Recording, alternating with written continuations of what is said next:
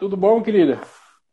Tudo bem, graças a Deus. Prazer, obrigada pela, pelo convite. Claro. Oh, é um prazer, prazer meu poder conversar com pessoas que rodaram aí bastante em, em nome da missão. Isso é legal, é. é gostoso.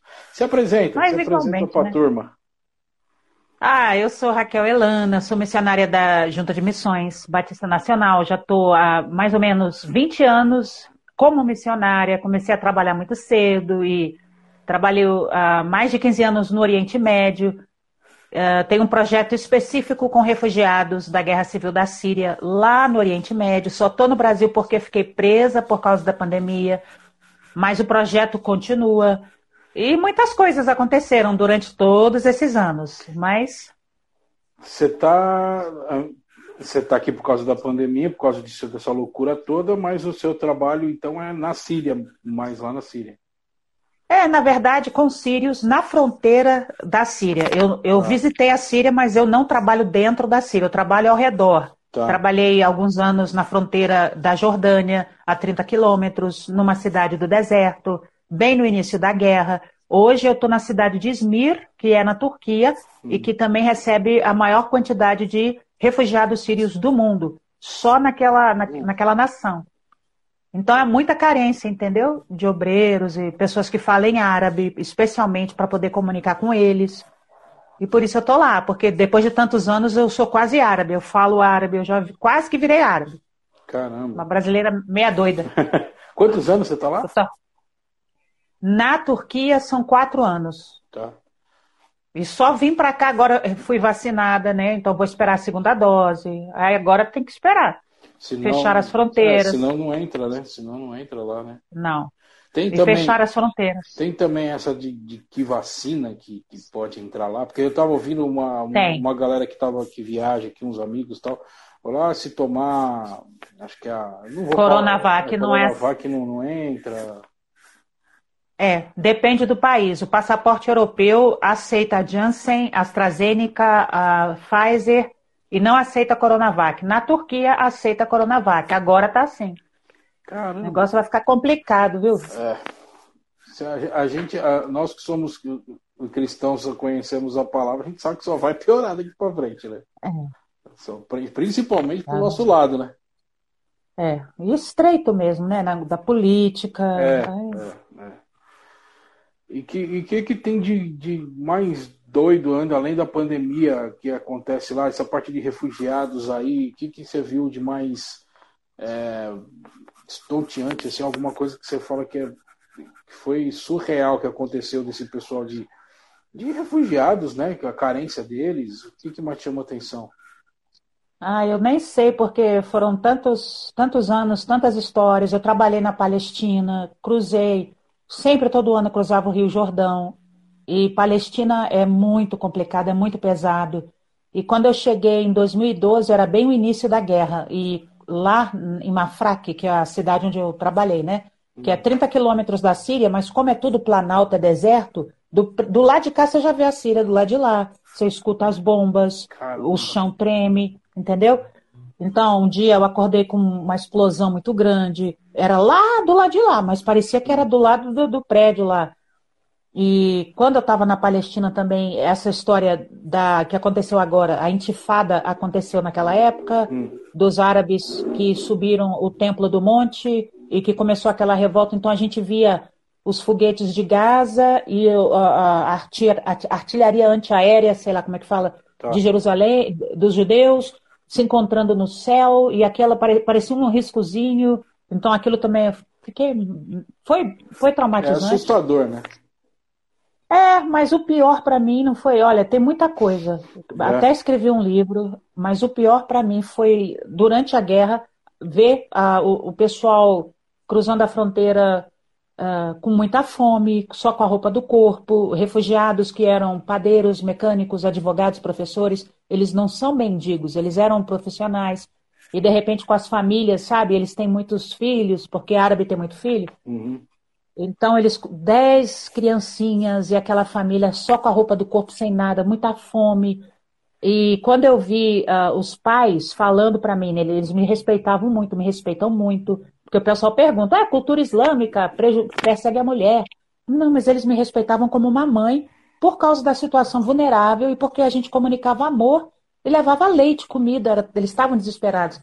Mas o que me marcou nesse início foi ver como a guerra ela não é digna, a guerra é maléfica, mas como roubava a dignidade desses homens, dessa, desse povo, entendeu? Então isso me marcou muito. O... E eles falavam assim. Pode falar. Não, eles falavam assim para mim, ô oh, Raquel, eu não sou, eu não precisava estar tá pedindo, eu não sou catador de lixo, eu tenho as minhas coisas, mas olha o que a guerra fez com a gente. Então se transformaram em catadores de material reciclável, se, entendeu? Com nada. E todos têm aquela história de viu não sei quem foi decapitado, o filho foi recebeu a, a bala na cara. Muitas histórias assim, tantas que parece que vira até comum. Mas é, é isso, isso aí me marcou de um, de um lado. E por outro lado, é, como eles estão muito vulneráveis, o coração muito quebrantado, era mais. Não vou dizer que era fácil, mas falar do amor de Deus, ministrar, amar e, e ver como eles também estão abertos para isso, entendeu? Era mais, por, por conta da situação toda, acabaram sendo mais receptivos para ouvir a palavra, é isso?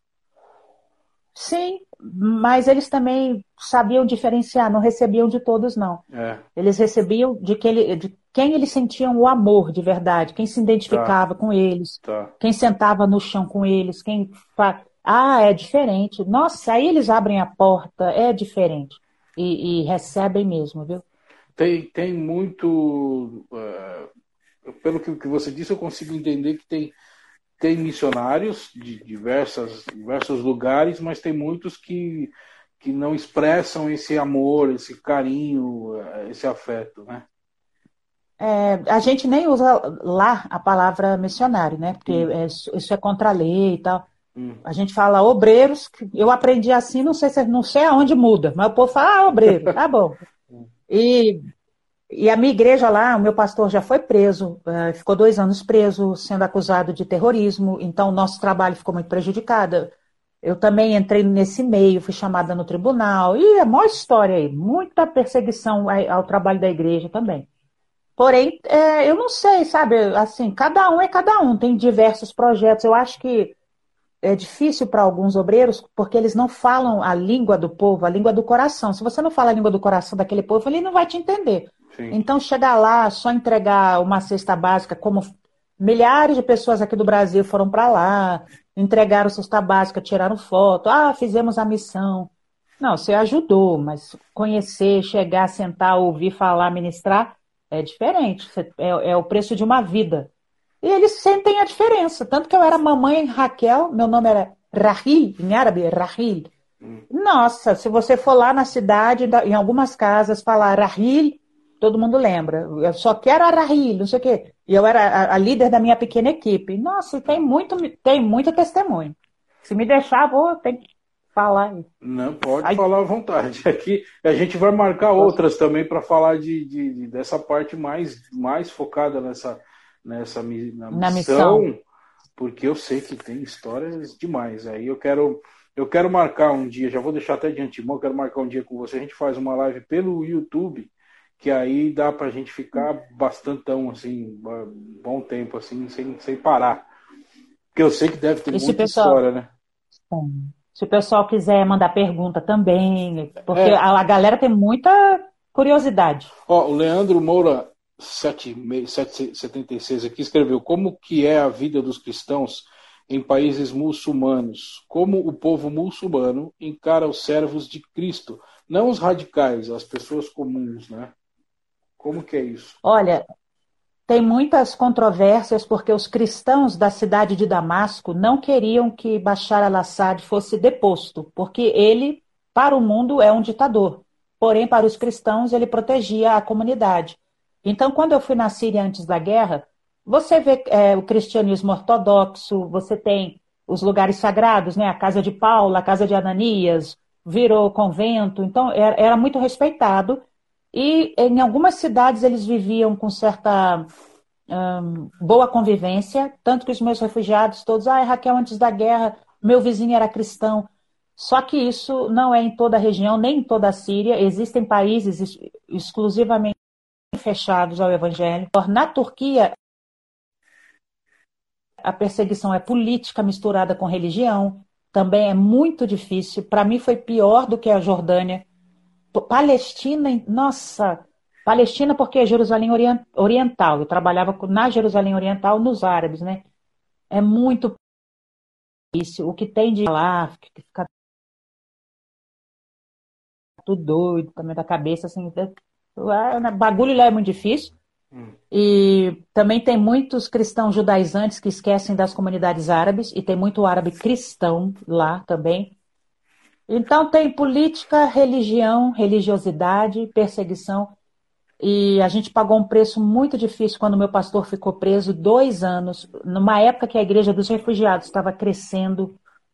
E foi muito difícil. Ele foi quase recebeu prisão perpétua. Foi horrível. Perseguiu a gente, a igreja a polícia ficava em cima e tal. E eu fui chamada para ser testemunha no, no, último dia do julgamento, mas graças a Deus não precisou, porque o presidente Trump assinou um, um documento, fez um acordo e liberou o Andrew, que era o meu pastor americano, né, na, na, Andrew Brownson. Ficou no mundo todo conhecido, o Brasil todo orou por ele, veio ao Brasil depois para agradecer. Então, agora no Egito, você vai ter uma comunidade cristã muito grande e vai ter perseguição do mesmo jeito, também muito difícil. Uh, depende do lugar. Uh, de uma forma geral, uh, os muçulmanos não, não querem que o evangelho cresça, mas o evangelho está crescendo. Os radicais são, claro, contra isso. Durante a guerra da Síria, sequestraram né, cristãos, escravizaram, mataram. A gente viu o Estado Islâmico decapitando 12 cristãos coptas. Foi a primeira cena que marcou muito. E todos eles morreram sem negar Jesus. E é isso mesmo, ele chega e fala, nega Jesus, fala a charrada, lá, lá, lá, lá, né? Blá, blá, blá, blá, blá. Hum. Os caras não falaram, ficaram louvando a Deus e tal. Então, tem lugares assim, porém, nem todo muçulmano é assim. Os sírios mesmo, com a guerra, todos eles passaram por um processo de depuração, esses que estão no Oriente Médio. E todos eles me falam, a gente só quer viver, quer cuidar das nossas crianças, e eles vão, vão podem ir na igreja ou não, vão na mesquita ou não, ou Deus está fazendo coisas assim que eu vou até evitar falar tudo aqui, que eu já estou falando até demais, porque é aberto, né? Uhum. E, mas Deus está fazendo coisas. Então é errado falar que muçulmano, todo muçulmano é terrorista, porque não é. Agora existe, sim, mas é um problema social, é um problema cultural, é mais do que a gente imagina, entendeu? Agora, na guerra morreu muito cristão, sim. E, é, e, é, e, tenta colocar a gente lá, lá dentro, assim, o, a perseguição que você falou, polícia e tal. O que, que é? De, é de ir mesmo ficar é, onde vocês estão reunidos, invadir, é, de, é desse, desse jeito? Não chega a ser esse estilo teatro portas abertas, né? Teatro Jocum, que a galera faz essas coisas. É. Não chega a ser assim, não. Mas já teve momentos assim. Na Turquia, sete anos atrás, três uh, cristãos foram mortos, brutalizados e torturados. Isso foi é documentado. Eles viraram mártires porque eles foram discipular um muçulmano novo convertido numa cidade chamada Malátia. Hum. É, era uma emboscada e eles foram torturados, degolados, morreram e tal. E, mas isso não foi o governo que fez, isso foram radicais dentro do país. Então, isso vai ter em todas as nações islâmicas radicais. O governo da Jordânia protege os cristãos também. Tanto que a polícia secreta sabia da gente e tal, mas protegia a gente. Mas os fundamentalistas espalhados ali, que são terroristas, para eles o cristão é a mesma coisa que um americano, é, é um traidor.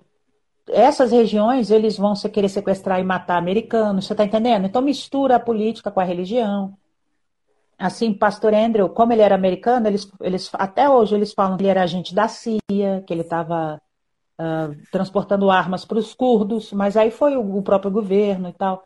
E, e, como a gente trabalhava com refugiados, a gente também entrava nessa mesma uh, infâmia, né? Eles iam para a porta, tirava foto, uh, os policiais, aí se você falava alguma coisa, eles, não, mas a gente está aqui para proteger vocês. Tinha muitos uh, espiões dentro da nossa igreja, policiais que estavam lá dentro para levantar para se fingir de nossos amigos, para ficar escutando investigação. Uhum. Mas eles sempre gostavam muito de mim. Não sei porquê. Pegava no pé de todo mundo, mas gostava muito de mim. Acho que é porque eu trabalhava com árabe, né? E eu era brasileira, eu não sei, eu acho que era graça de Deus. Eu não sabia, quando eu via, já estava falando, o homem era policial, eu não sabia, já tinha brincado, vai tomar, não, senhor, é, não sei o que, o que, que é. Aí teve policial que entrou na nossa igreja, se converteu. Teve um que ah. sentou lá atrás, né? Ficava vigiando, vigiando. Aí um dia eu falei, eu sei que ele é policial, porque eu chegava cedo do trabalho com música e tal. E, e foi um tempo muito gostoso para nossa igreja. Porque, é, apesar da perseguição, a perseguição fez a gente ficar um grupo muito unido. Fugiram, muitos cristãos fugiram, teve gente que ficou com medo, mas digamos que sobrou um grupo de 40 pessoas na igreja. Tá. E nós nos tornamos uma família, mais uma família mesmo. A gente ia para a igreja de manhã, de tarde, de noite, jejuar, orar, pedir a Deus para libertar. Um vigiava o outro. Onde é que você vai? O que está acontecendo? Porque o negócio estava pesado, né? Aí um dia esse policial sentado lá atrás, ficava com o jornal num canto. Aí esse jeitão brasileiro da gente falar com todo mundo, que é, um, é uma característica que o missionário brasileiro tem, que é muito querida nas equipes lá fora até hoje. Aí eu cheguei para ele, qual o nome do senhor? Ah, fulano, fulano. Mas o senhor não quer receber oração? O senhor senta aí todo dia, quer tomar um chá, tomar um café, mas eu cheguei toda estabanada, não cheguei assim, não. Uhum. Aí ele riu, né? O, o homem estava com depressão, aí foi lá para frente receber oração. Aí o pastor, também missionário que estava lá, né, fez amizade com ele, viraram amigos. Ele contou a história dele. Quando ele se converteu de verdade, ele teve que sair, fugir. Foi embora. Caramba. Porque o trabalho dele terminou. Porque ele não podia mais ficar vigiando, mentindo. Aí foi embora. Mas foi embora curado e ouviu a palavra do Senhor e aceitou o Senhor. Então, isso acontece muito na Turquia, na nossa igreja. Vem gente de fora, turcos, entram lá dentro, tomam chá. E... Porque a nossa igreja, assim, a gente não pode pregar nesses lugares. Hum. A gente não pode ir para a rua fazer um trabalho de rua e pregar, como se faz no Brasil. Mas se eles entrarem dentro da igreja, é diferente. A gente pode falar: você está tudo bem com, com você? Você quer tomar um suco? Está cansado aí na rua? que a nossa igreja fica entre dois prostíbulos, na rua mais é, movimentada da cidade. Então, à noite é travesti, é prostituta, não sei o quê, mas ele, a, a, o povo entra pra, porque escuta aquela música. É muito engraçado, é uma, é uma história muito doida a nossa igreja lá. Tem... E assim o povo, muita gente entra. É, essa, é, então, essa de polícia invadir, essa coisa meio teatral que nem você falou, não, não existe uh, nesse Existe, mas assim, onde, por onde eu passei, não. A polícia, ela vai chamar, ela vai... Como é que ela prendeu o pastor Andrew? Ele foi lá, no, lá na, na delegacia, porque ele foi chamado para resolver um problema com o passaporte. Chegou na delegacia de lá, ele já não saiu mais. Então, eles controlam muito bem, eles sabem onde eu moro, sabem o que, que eu estou fazendo, sabem, eu tenho o número da minha, da minha identificação, então, de certa forma, deixa a gente. Só que eu ficava nervosa, porque ficava viatura do lado de fora da igreja, entendeu? Ficava todo dia de domingo, chegava cedo, ficava o policial vigiando. Aí eu fiquei meio traumatizada de ver polícia, polícia, polícia. E eles falavam, não, a gente está aqui para proteger vocês e tal. Ou então dentro da igreja. Dentro da igreja eu não ligava, não, porque eu fazia amizade com todo mundo, falava com todo mundo. Mas existem lugares assim. Eles, então é uma, uma percepção mais vigiada, vamos dizer assim, eles, mais velada. Eles, eles vigiam, eles ficam muito rondando as coisas, né? Velada nada, que eles olham, todo mundo sabe que a gente está lá, os vizinhos, todo mundo sabe. Agora, os vizinhos falavam assim: isso é desculpa, a gente sabe que vocês. Eles nos amavam e nos protegiam. Hum. E falava, Aliás, na Turquia, o povo em geral, eles estão com, com raiva, eles não gostam daquele cara, daquele ditador que está lá, que eu não vou falar o nome sim, do presidente. É, eles não gostam. Ele é, é, é, radical, ele proíbe um monte de coisa. Eles têm, o povo tem uma sede por mudança. Só que para mudar, só se tiver uma guerra civil, porque eles tentaram fazer um golpe de Estado lá em 2017, que foi quando começou essa confusão. A tendência hoje é que aquele país se torne cada vez mais radical islâmico. Isso, tão, isso vai acontecer. Eles estão fechando igrejas, mandaram embora 17 missionários, e só líderes e pastores e homens que eles mandaram embora. Muitos perderam o visto. Eu não sei se eu consigo estender meu visto. Eu também não quero estender meu visto. Eu já estou com um projeto de outro lugar mais seguro. Ou que pelo menos o negócio lá já esquentou muito, então agora eu vou passar dali, entendeu? Outro, mas eu tenho colegas que muitos que estão saindo por é, vontade própria antes que piore. Então, estou em toda essa movimentação. Legal. Legal. Você está saindo, você está indo para onde? Que deu uma cortada aqui. Eu estou indo para outro país, ah, para tá. outro país na região também. Tá. Mas eu vou passar por lá. Mas você vai passar Sim. por lá também. Ah, vou, vou lá ver meu povo, passar um, duas semanas, eh, e depois eu sigo para outro, outro lugar. Lá perto também, que também está cheio de refugiados. A igreja lá vai continuar, continua, ela tem um líder lá. Ah, continua, mas está uma luta muito grande. É, olha, igreja em contexto de perseguição é uma luta, é uma luta que não dá para descrever. E ao mesmo tempo que não tem aquele teatro, eles morrem. O, o pastor já sofreu tentativa de assassinato, isso há muitos anos atrás. Tá. Esses missionários morreram. Então, é, pode acontecer. Pode, alguém pode jogar uma bomba lá qualquer dia, entendeu? Tá, Mas. Porque eles sabem onde vocês acontece... estão, é isso, né? É, claro, um lá, alvo, lá, né?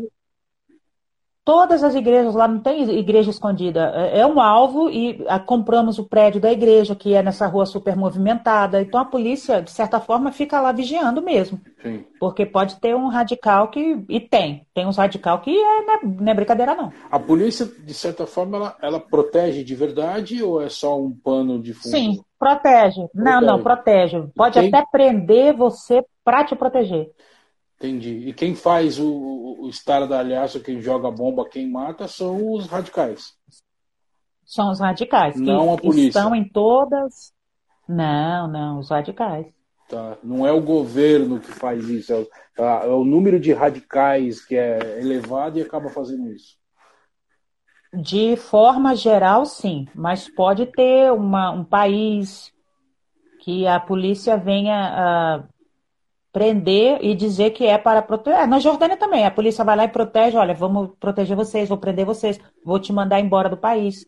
Geralmente é contra os radicais. Tá. Quando, quando prenderam o seu, o, o seu pastor, aí foi, foi, o, foi o governo, vai, vamos dizer assim, de certo modo? Foi, foi. Então, aí... Foi porque mas saiu de dentro da igreja, não foi o governo. Começou porque alguém de dentro da igreja, alguém que estava com uma inveja do pastor Andrew, que tinha, que queria dividir a igreja, que tinha outros. Ele fez uma acusação falsa e todo o processo se baseou numa acusação falsa e uma foto do Facebook.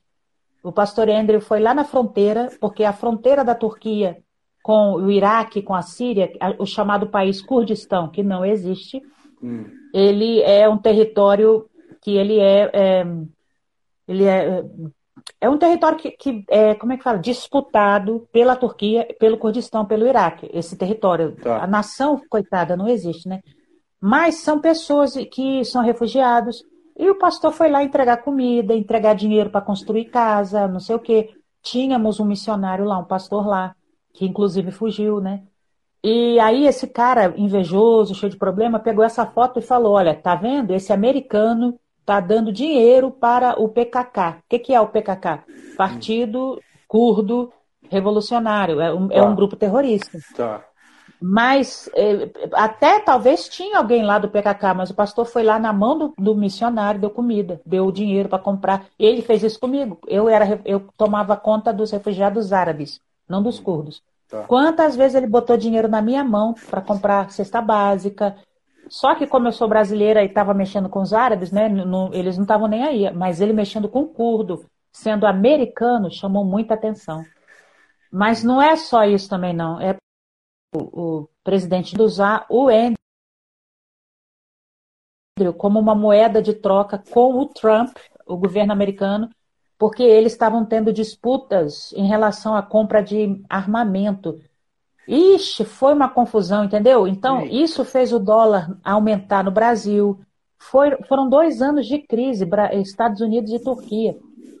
E Só que quando o pastor Andrew ia lá no tribunal falar, ele falava: Eu sou servo de Deus, o meu erro para vocês, a única coisa que eu fiz foi que eu preguei Jesus para os curdos, que eu fiz isso. Foi com muita coragem, ele foi muito gracioso, ele deu muito testemunho de Jesus. Depois de dois anos, as testemunhas retiraram o, a acusação. Então, a... Depois que ele já sofreu. Então a prisão dele não, não teve direto, a ver diretamente com o, o evangelho. Ah, você está pregando o evangelho, vamos te prender. Foi uma, foi uma prisão por conta desse, dessa inveja ou dessa, dessa denúncia falsa. Das duas coisas. Hum. Foi interesse político e porque uh, o presidente ele não é religioso, mas ele está cercado de religiosos. Os imãs que estão lá no poder, os deputados, é esse povo aí e eles querem reprimir a igreja. Então foi uma forma dele é, matar dois coelhos numa cajadada, tá. cajadada só que fala? Isso, isso. Reprim, reprimir a igreja e é, usar o, o Andrew como uma moeda de troca política com os Estados Unidos. Foi, foi isso, entendeu? Entendi. Tanto que depois disso, 16 pastores e missionários foram mandados embora. Depois que ele foi embora, e eles foram lá e tiraram os pastores das igrejas. E para uma nação que é de igreja pequena, perseguida, 16 é muita coisa. É muita o que, que eles queriam? Desestabilizar. Eles queriam desestabilizar. Eles falaram, agora vai acabar, agora vai acabar isso aí. Só que não acabou. Agora, a luta é muito grande, muito grande. Para a igreja subsistir lá é muito grande. Ah, ah, o Leandro também perguntou aqui: Raquel, é verdade que há muçulmanos se convertendo por meio de visões de Jesus? Ele colocou visões em Ah, sim, muito comum, é muito comum. E quando eu trabalhei na Jordânia, uh, meu pastor lá, ele falava o seguinte, que 99% das conversões entre os muçulmanos se dá a partir de uma experiência mística, de uma experiência sobrenatural. A gente fala, a gente vai conviver, no mínimo são três anos de discipulado. Entre os muçulmanos, a conversão, o discipulado vem antes da conversão. Então você vai discipular, você vai falar dos milagres de Jesus, você vai mostrar histórias bíblicas, conta com, de João, etc. e tal. Isso depois que você ganhou a confiança deles, através do amor genuíno, aí eles abrem o coração, ou seja, você virou amigo deles, você ama aquele povo, você já está orando com eles. Aí eles começam a te ouvir, porque ah, o, o, islamismo é uma barreira mental, cultural, que é muito, não é igual no Brasil que você dá um folheto, compra um CD, ah, vamos lá na igreja, não é assim não. Ele, o negócio deles é, é, é, um, é um negócio que vem lá de dentro da, do, da cosmovisão. Aí você começa, então, aí eu sempre oro e tal. Então, muitas das minhas famílias, especialmente as mulheres, antes de eu chegar na casa delas, elas já tinham sonhado comigo. E falava assim: Não, eu sonhei com você ontem, eu te vi subindo aqui a escada. Ou então sonha com Jesus mesmo, uma das minhas maiores evangelistas né, muçulmanas que se converteu a Jesus. É uma senhora. E ela, constantemente, ela tem visões com Jesus, com o homem de branco. Ela fala Issa, que é em árabe, é Jesus.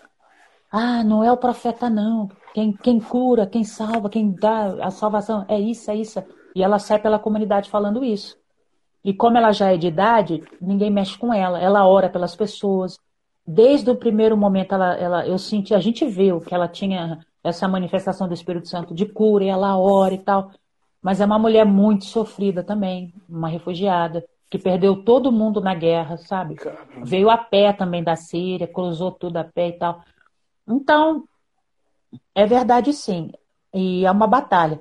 Quando a gente estava eh, reunindo na igreja antes do pastor ser preso, eu senti que a conversão deles parece que estava ocorrendo de forma mais, não posso falar fácil, hum. mas só de estar no meio de uma comunidade o negócio estava fluindo, sabe? Tinha mais ou menos mais de 70 refugiados, eu não sei mais, não lembro, reunidos na igreja. Para nós lá, isso era avivamento. Uma igreja com 70 membros de refugiados, para nós era avivamento. Mas aí o pastor foi preso, se dispersaram, cada um foi para o lugar, o outro cruz foi com a família, pegou a balsa de barco, foi para a Grécia, para ir para a Europa. Todo mundo fez as loucuras lá e a gente foi para os lares. Aí eu achei um pouco mais difícil nos lares, mesmo assim a gente continuou reunindo, dividindo em quatro tribos, é, porque as tribos lá são muito grandes, né? E é isso. Hum, então a gente ora para Deus se revelar, sim, e trazer esse conhecimento. E lá tem muita experiência, então, sobrenatural, assim, de, de, visão mesmo, de ver em Jesus a presença. É... Sim, é. Quando a gente, outra coisa também que a gente tem que contar muito, né? Com a palavra, mas também eu levar, levar o violão, cantar com eles, ensinar músicas de Deus para eles, de cura, de adoração. Isso aí já manifestou cura entre os enfermos, eles são muito quebrantados, o coração deles se abre e eles perguntam: o que, que é isso? Ah, essa paz é a presença de Deus, olha, é o Espírito Santo. É, tudo isso a gente usa para abrindo caminhos, entendeu? A música tem uma força absurda, né? A música ela tem. É, é. Ela, é, é, eu falo que é transcendental, né? Ela, ela é tem, universal. Ela, é universal. Ela tem um poder é, muito e, grande, é. né, no nosso cérebro, né? É, Sim, e não é só cristã, né? não é, não, só a música não, cristã. Não, a música, a música de Deus, porque a música. É, eu diria assim, a música de Deus, porque tem muito cantor secular ministrando canções que são inspiradas por Deus, seja pela melodia, seja pela letra, né? Sim. A, a, a música, né, em si, ela, é, ela tem um, um, poder de ativar partes do nosso cérebro é, que causam até cura, cura, cura física mesmo. E, uhum. e agora estou falando nem, nem necessariamente uma música cristã, uma música, uma música de Deus, música, música. Ela, uhum. ela, tem, uhum. ela tem esse poder, né? E vem sendo estudado durante anos aí é. já. Uhum. Né? Eu, eu estudei um pouco, só não muita coisa sobre sobre uhum. musicoterapia e tal. Eu já vi uhum. coisas maravilhosas que, que a música teve poder de fazer. E uhum imagino lá que esse tipo de, de música que toca as músicas que a gente, esses clássicos daqui, do, do, do nosso, da nossa raiz cristã, é, lá ou é, são muitas... outras coisas? Não, muitas músicas é, árabes, né? Porque a árabe também já compõe, a igreja árabe tem seus próprios hinos. Às vezes é, eu pegava música traduzida, é, eu cantava no hospital muito aquela Senhor meu Deus, quando eu maravilhado, hum. cantava em árabe, a outra missionária tocava lá no, na flauta, e às vezes eu cantava música brasileira, eu, eu, é porque com o poder do Espírito Santo o negócio fica melhor ainda, né? Sim, é. Aí eu ministrava, vai curando Jesus, e cantava, eles pediam muito para cantar Para Bailar La Bamba, eu tive uma banda lá, Caramba. aí eu ficava eu cantava, eu tinha que começar com essa música, para bailar la bamba. Aí vinham os árabes, uh, ah, juntar. E quando juntava todo mundo, e eles, ah, isso aí é brasileira? Eu falei, ah, não, é, não, é tudo igual, moça. Ah, é brasileiro, árabe, mexicano, é tudo igual. Vamos embora, todo mundo vamos. Para bailar la bamba. Todo mundo, oh! Mas depois, né, aí a gente cantava, assim, as músicas do Senhor e, e orava sobre eles, ministrava e tal e, e pedir a Deus assim, ó, se revela. Aí nisso aí as curas aconteciam, as pessoas, todo mundo começava a chorar. Aí você já tinha uma porta aberta para falar. É, e é assim que vocês fazem, que vocês fazem um trabalho missionário lá. A minha, a minha curiosidade é essa de, de como que é o, o, o, missionário ele saiu daqui do país dele e chegou lá. É, como que ele faz para evangelizar? Aqui tem gente que sai para rua, Lá como, como que é nessa situação de num país de guerra, de, de refugiado, com essa pressão toda, que eu posso também ser preso, posso ser morto. Como que, que se faz a obra de Deus fora que eu estou falando? Porque assim, a, a, eu, não, eu não sou missionário, não saí daqui, meu, meu trabalho missionário é de, de outra coisa. É, e eu creio que, que, como somos um corpo, então você tem o dedo mindinho, você tem o dedão, você tem a cabeça, uhum. né, você tem tudo. Então, uhum. são várias formas. E como que o missionário ele se comporta saindo do seu país, do seu, da sua zona de conforto, vamos dizer assim, e chegar num, numa, numa situação aterrorizante, vamos dizer assim, perto de que ele passava, né? Tudo direitinho, tudo tranquilo. Uhum. E como que se evangeliza num lugar desse? Como que se começa o evangelismo nesse lugar?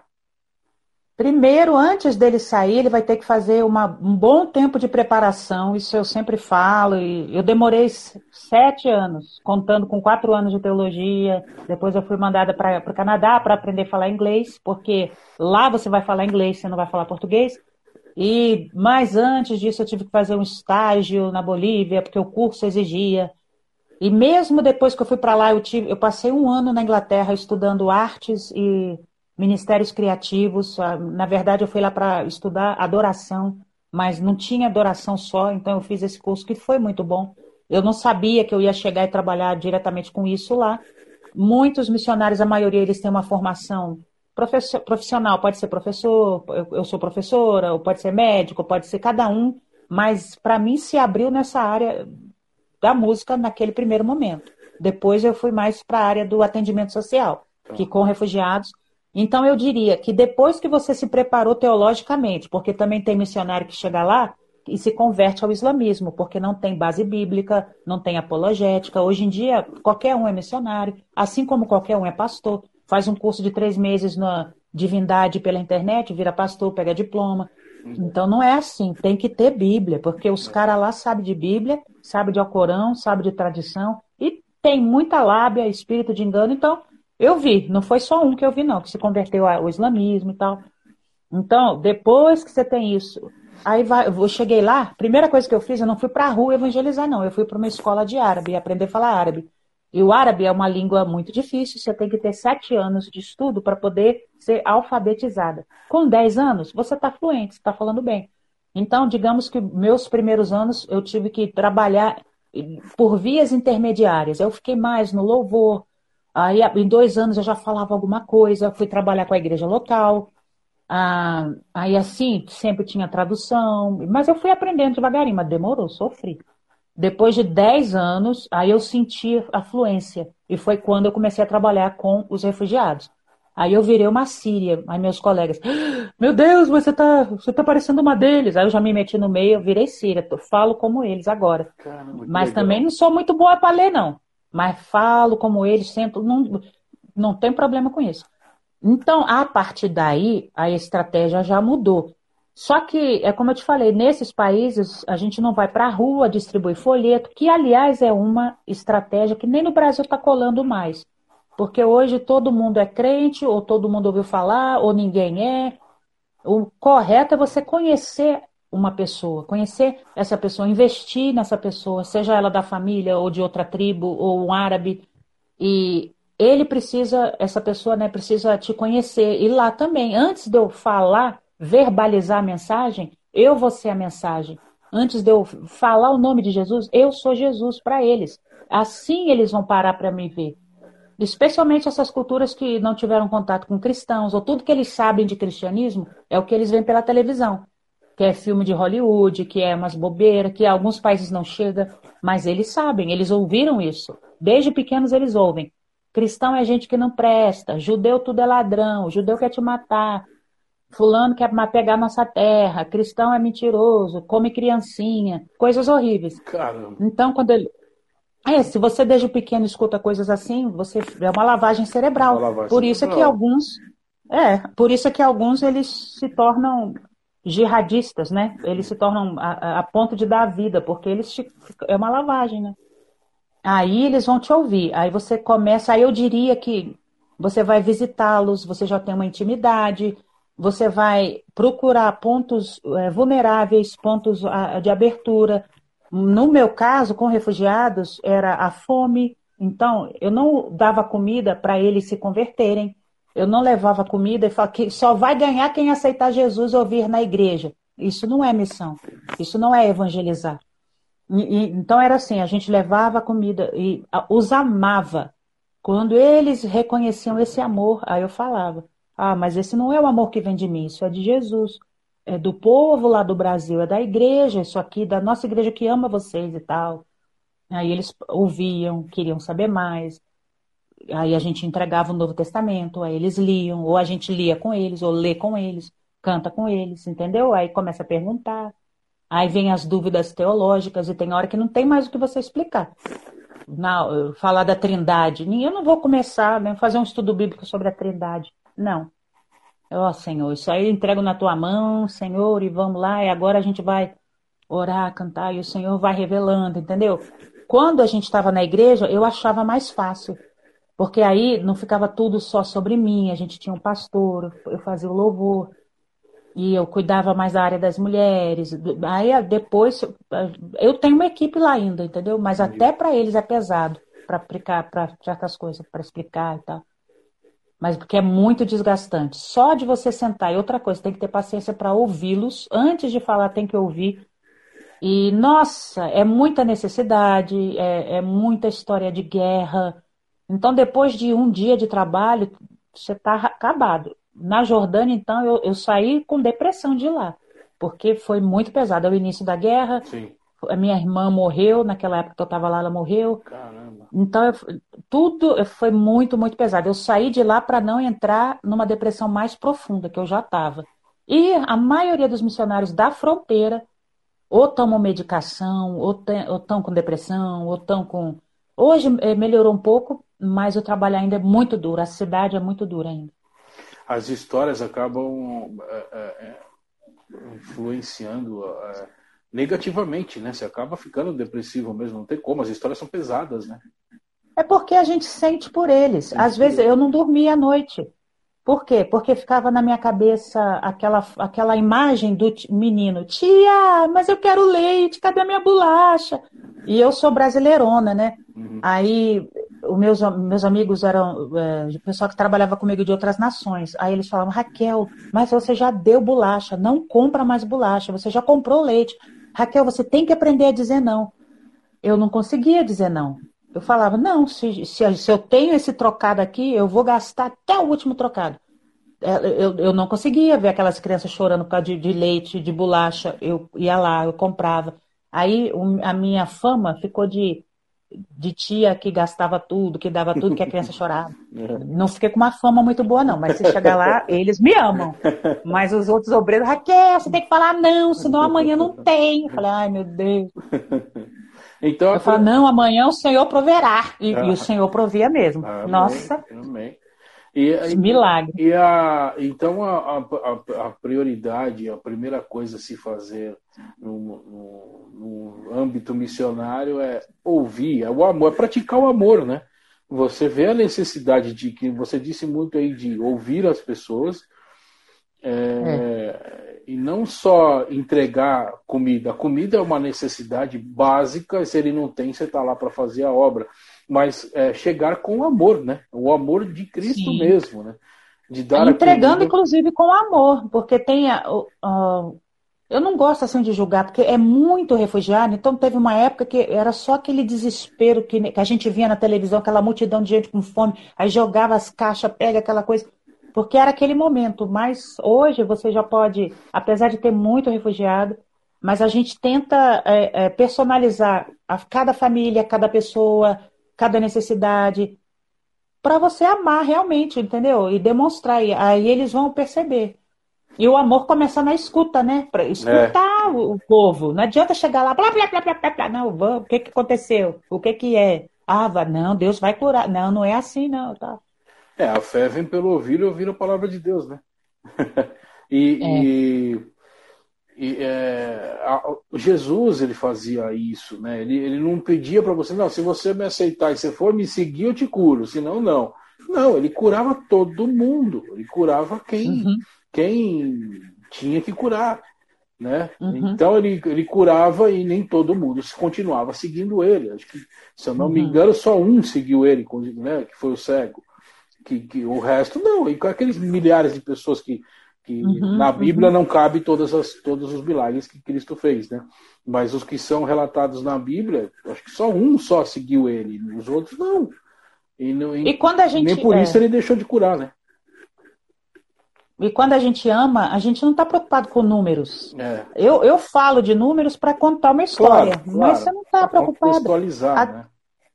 E cada refugiado, cada, eh, cada árabe, cada muçulmano, seja quem for, eles têm o tempo deles. Ele é outra, é outro sistema, é outro mundo, é outra situação. Uma pessoa que se converte, como nós temos lá na nossa igreja, ele largou a família, ele foi repudiado pela família. Então, você sairia do meio da sua família, do conforto da sua casa, para abraçar uma nova fé. olha a pressão que essa pessoa passou. E esse rapaz, hoje, ele é um dos nossos líderes de louvor. Deus fez uma obra na vida dele, ele é outra pessoa. já casou, casou até com uma missionária, já, já tão, vão ter o neném, e hoje ele é um obreiro da igreja. Mas o início para ele foi uma escolha de vida ou morte, entendeu? Literalmente. Então, é, então imagina, a gente aqui no Brasil não tem ideia do que, que é isso.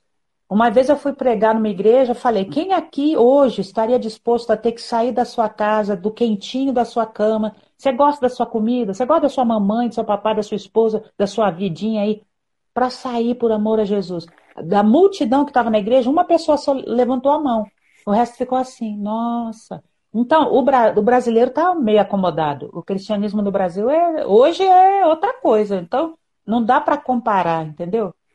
É, a gente não, não, não, não, julga, obviamente, a gente não, não coloca o dedo muito nessa ferida aí, mas eu ouvi uma vez um, um missionário numa, num congresso que eu fui, e ele falou que falou abertamente, isso chocou bastante gente, mas eu falei, é bem por aí mesmo. Até me coloquei no lugar. Ele falou: vocês brasileiros são muito gourmet, mais ou menos isso ele falou. Vocês são muito, estão muito acostumados a ficar aí. Não, eu faço missão, mas nem o teu vizinho sabe que você é crente. É, então aí ele começou a descascar umas verdades. Porque isso que você falou, é fácil você ser missionário uh, na internet, até me incluo nisso também. É, você ser missionário fazendo, falar que é missionário e ligar uma câmera é, ter milhões de seguidores, e, mas você não pega uma cesta básica e não vai na favela do teu bairro, no lugar violento do teu bairro. Coisa que aqui a gente faz aqui às vezes e tal. Uhum, é, uhum. Ainda mais mudar de país uhum. e enfrentar uma guerra e tudo isso, né? É, você tem que ter um. É, e para estar preparado nisso, eu creio que, que antes disso tudo que você falou, precisa fazer um curso, estudar teologia. Aí existe muito coração, joelho no chão e se e, ah, claro. e, e literalmente uma entrega para Cristo e falar: eis-me aqui, mas um eis-me aqui forte, né? É, de verdade. Mas geralmente quem é chamado e recebe essa convicção entende que isso é um privilégio. Tem coisas é, muito difíceis nessa caminhada e que tá, a gente paga um preço, sim. Mas também tem muita bênção, né? Tem muita é. É, alegria de você ver essas pessoas sendo tocadas, alcançadas, a família que Deus te dá, porque você vai ter família do mundo inteiro. É, muita coisa boa e muita coisa difícil. Você e, e, a provisão também. Eu posso contar um testemunho da provisão, até que o pessoal claro. fala assim, ah, porque ter, ser missionário você tem que ter dinheiro. É verdade. Não, eu não tenho dinheiro, não. Mas para a obra missionária você tem que ter dinheiro. Para o projeto precisa de dinheiro. Mas quando eu cheguei lá, eu não tinha orçamento, eu não tinha dinheiro. E quando eu vi que eu tinha que visitar cinco famílias por dia, cinco vezes por semana, e que cada cesta básica ia me custar tanto, que por dia eu precisava de mais ou menos uh, ah, 310 dólares por dia, 200 dinares, hum, hoje seria, 500, na, ah, na época era 500 reais. Então, 500 reais por dia para comprar comida eu não tinha. Eu saí da Palestina sem dinheiro. Eu só paguei meu táxi, peguei o ônibus, atravessei o riachinho do Jordão, né? Que só sobrou um fiapinho lá na estrada lá. Hum. Tirei duas fotos. Eu já tinha ido lá lavar a mão, lavar os pés. Eu, eu fiz é isso aí. O povo vai lá batizar, enfim. E fui, atravessei e falei, olha, aí cheguei lá, comecei a trabalhar com uma menina da equipe que ela era coreana, o nome dela é Baraká, e ela veio uh, com o marido, eles eram médicos, eles tinham muita grana lá na Coreia, só que ela falava assim, olha, missionário tem que ter orçamento, você não tem orçamento? Eu falei, não, eu trabalho pela fé. Mas como trabalhar pela fé? Vocês brasileiros são tudo estranho, não é pela fé, tem que ter orçamento. Falei, filha, eu não tenho orçamento, não. Vamos fazer o seguinte: amanhã a gente vai lá no mercado. Antes de ir no mercado, a gente vai parar no caixa rápido, porque lá tem caixa rápido. E era, eu tinha, né, eu tenho Bradesco Visa, então era, eu tirava dinheiro no Bradesco Visa. Hoje já tem outro sistema, né? Tá. Só que na época, como eu já eu tinha ido da Palestina, eu não tinha os, a internet o meu saldo. Eu não sabia, eu não tinha banco pela internet. Eu falei, caramba, eu, não, eu só tirava o dinheiro se tinha, se não tinha, não saía. E ela ficou mais escandalizada ainda com isso, né? Eu falei, mas Baracá, tenha calma. vamos fazer do jeito brasileiro, da fé. E ela gostava muito de mim, ela tinha um carrão, me ajudava muito a carregar, eu carregava os bagulho todo, ela me ajudava e tal. E só que tinha que ter o dinheiro. Aí eu comecei, na época eu usava muito Facebook, aí eu escrevi, gente, Brasil, igreja, pô, intercessores, ora por mim. Amanhã eu tenho que visitar e eu não tenho dinheiro para comprar comida para o povo. Eu cheguei aqui na cidade, fazia meu relatório, mostrava onde eu estava e tal. Orei e fui dormir. Dez horas do dia seguinte era para a gente ir lá na caixa eletrônica do lado do armazém. E eu falei para ela, ela estava com véu, né, tentando se esconder, porque ela muito pequenininha, coreana, chamava muita atenção e tal. É. E eu falei, não, você fica calma aí, põe a mão aí no caixa eletrônico e ficava do lado de uma mesquita. E ela muito presbiteriana, muito conservadora, e eu toda doida, né? Mas ela fazia tudo que eu falava, graças a Deus. Aí eu falei, põe a mão aí. Eu não vou pôr, não. Põe a mão aí que eu vou passar, o cartão. Ai, Raquel, oh meu Deus. Aí ela colocou. Aí eu coloquei uh, o cartão. Aí naquele dia saiu 200 dinários. Aí ela, ah, saiu dinheiro? Saiu. Aí fomos lá no mercado, compramos cinco cestas, boa cesta básica, deu para comprar bastante coisa, visitamos as famílias. Foi, ministra, foi uma benção. Muito difícil, mas graças a Deus, que era, naquela época era difícil. Aí depois, no, no dia seguinte, terça-feira, a gente precisava também de 200 dinários. E ela falou: E agora, o que vamos fazer? Vamos orar. Vai para casa, põe o joelho no chão, eu vou orar e vou pedir o dinheiro. Ai, Raquel, Raquel, Raquel, porque eles não Raquel. conseguem falar o R, né? É, né? Aí, Raquel, Falei, vai. Aí fomos, aí 10 horas da manhã, dia seguinte, fomos lá no banco. Eu falei, Jesus tem misericórdia. Ai, Senhor, aí, Baracá, vou passar o cartão. Ai, meu Deus. Aí o dinheiro saiu, 200 dinários. E eu falei, Jesus amado, Jesus, eu não sei quanto saldo tem, mas tudo bem, deixa pra lá, vamos lá. Aí fomos lá visitando, fizemos a mesma coisa. Quarta-feira, Laquele, agora eu não tenho dinheiro não. Falei, mas menina, eu não é pela fé, vai para casa orar, eu vou orar amanhã. O dinheiro saiu na quarta, saiu na quinta, saiu na sexta.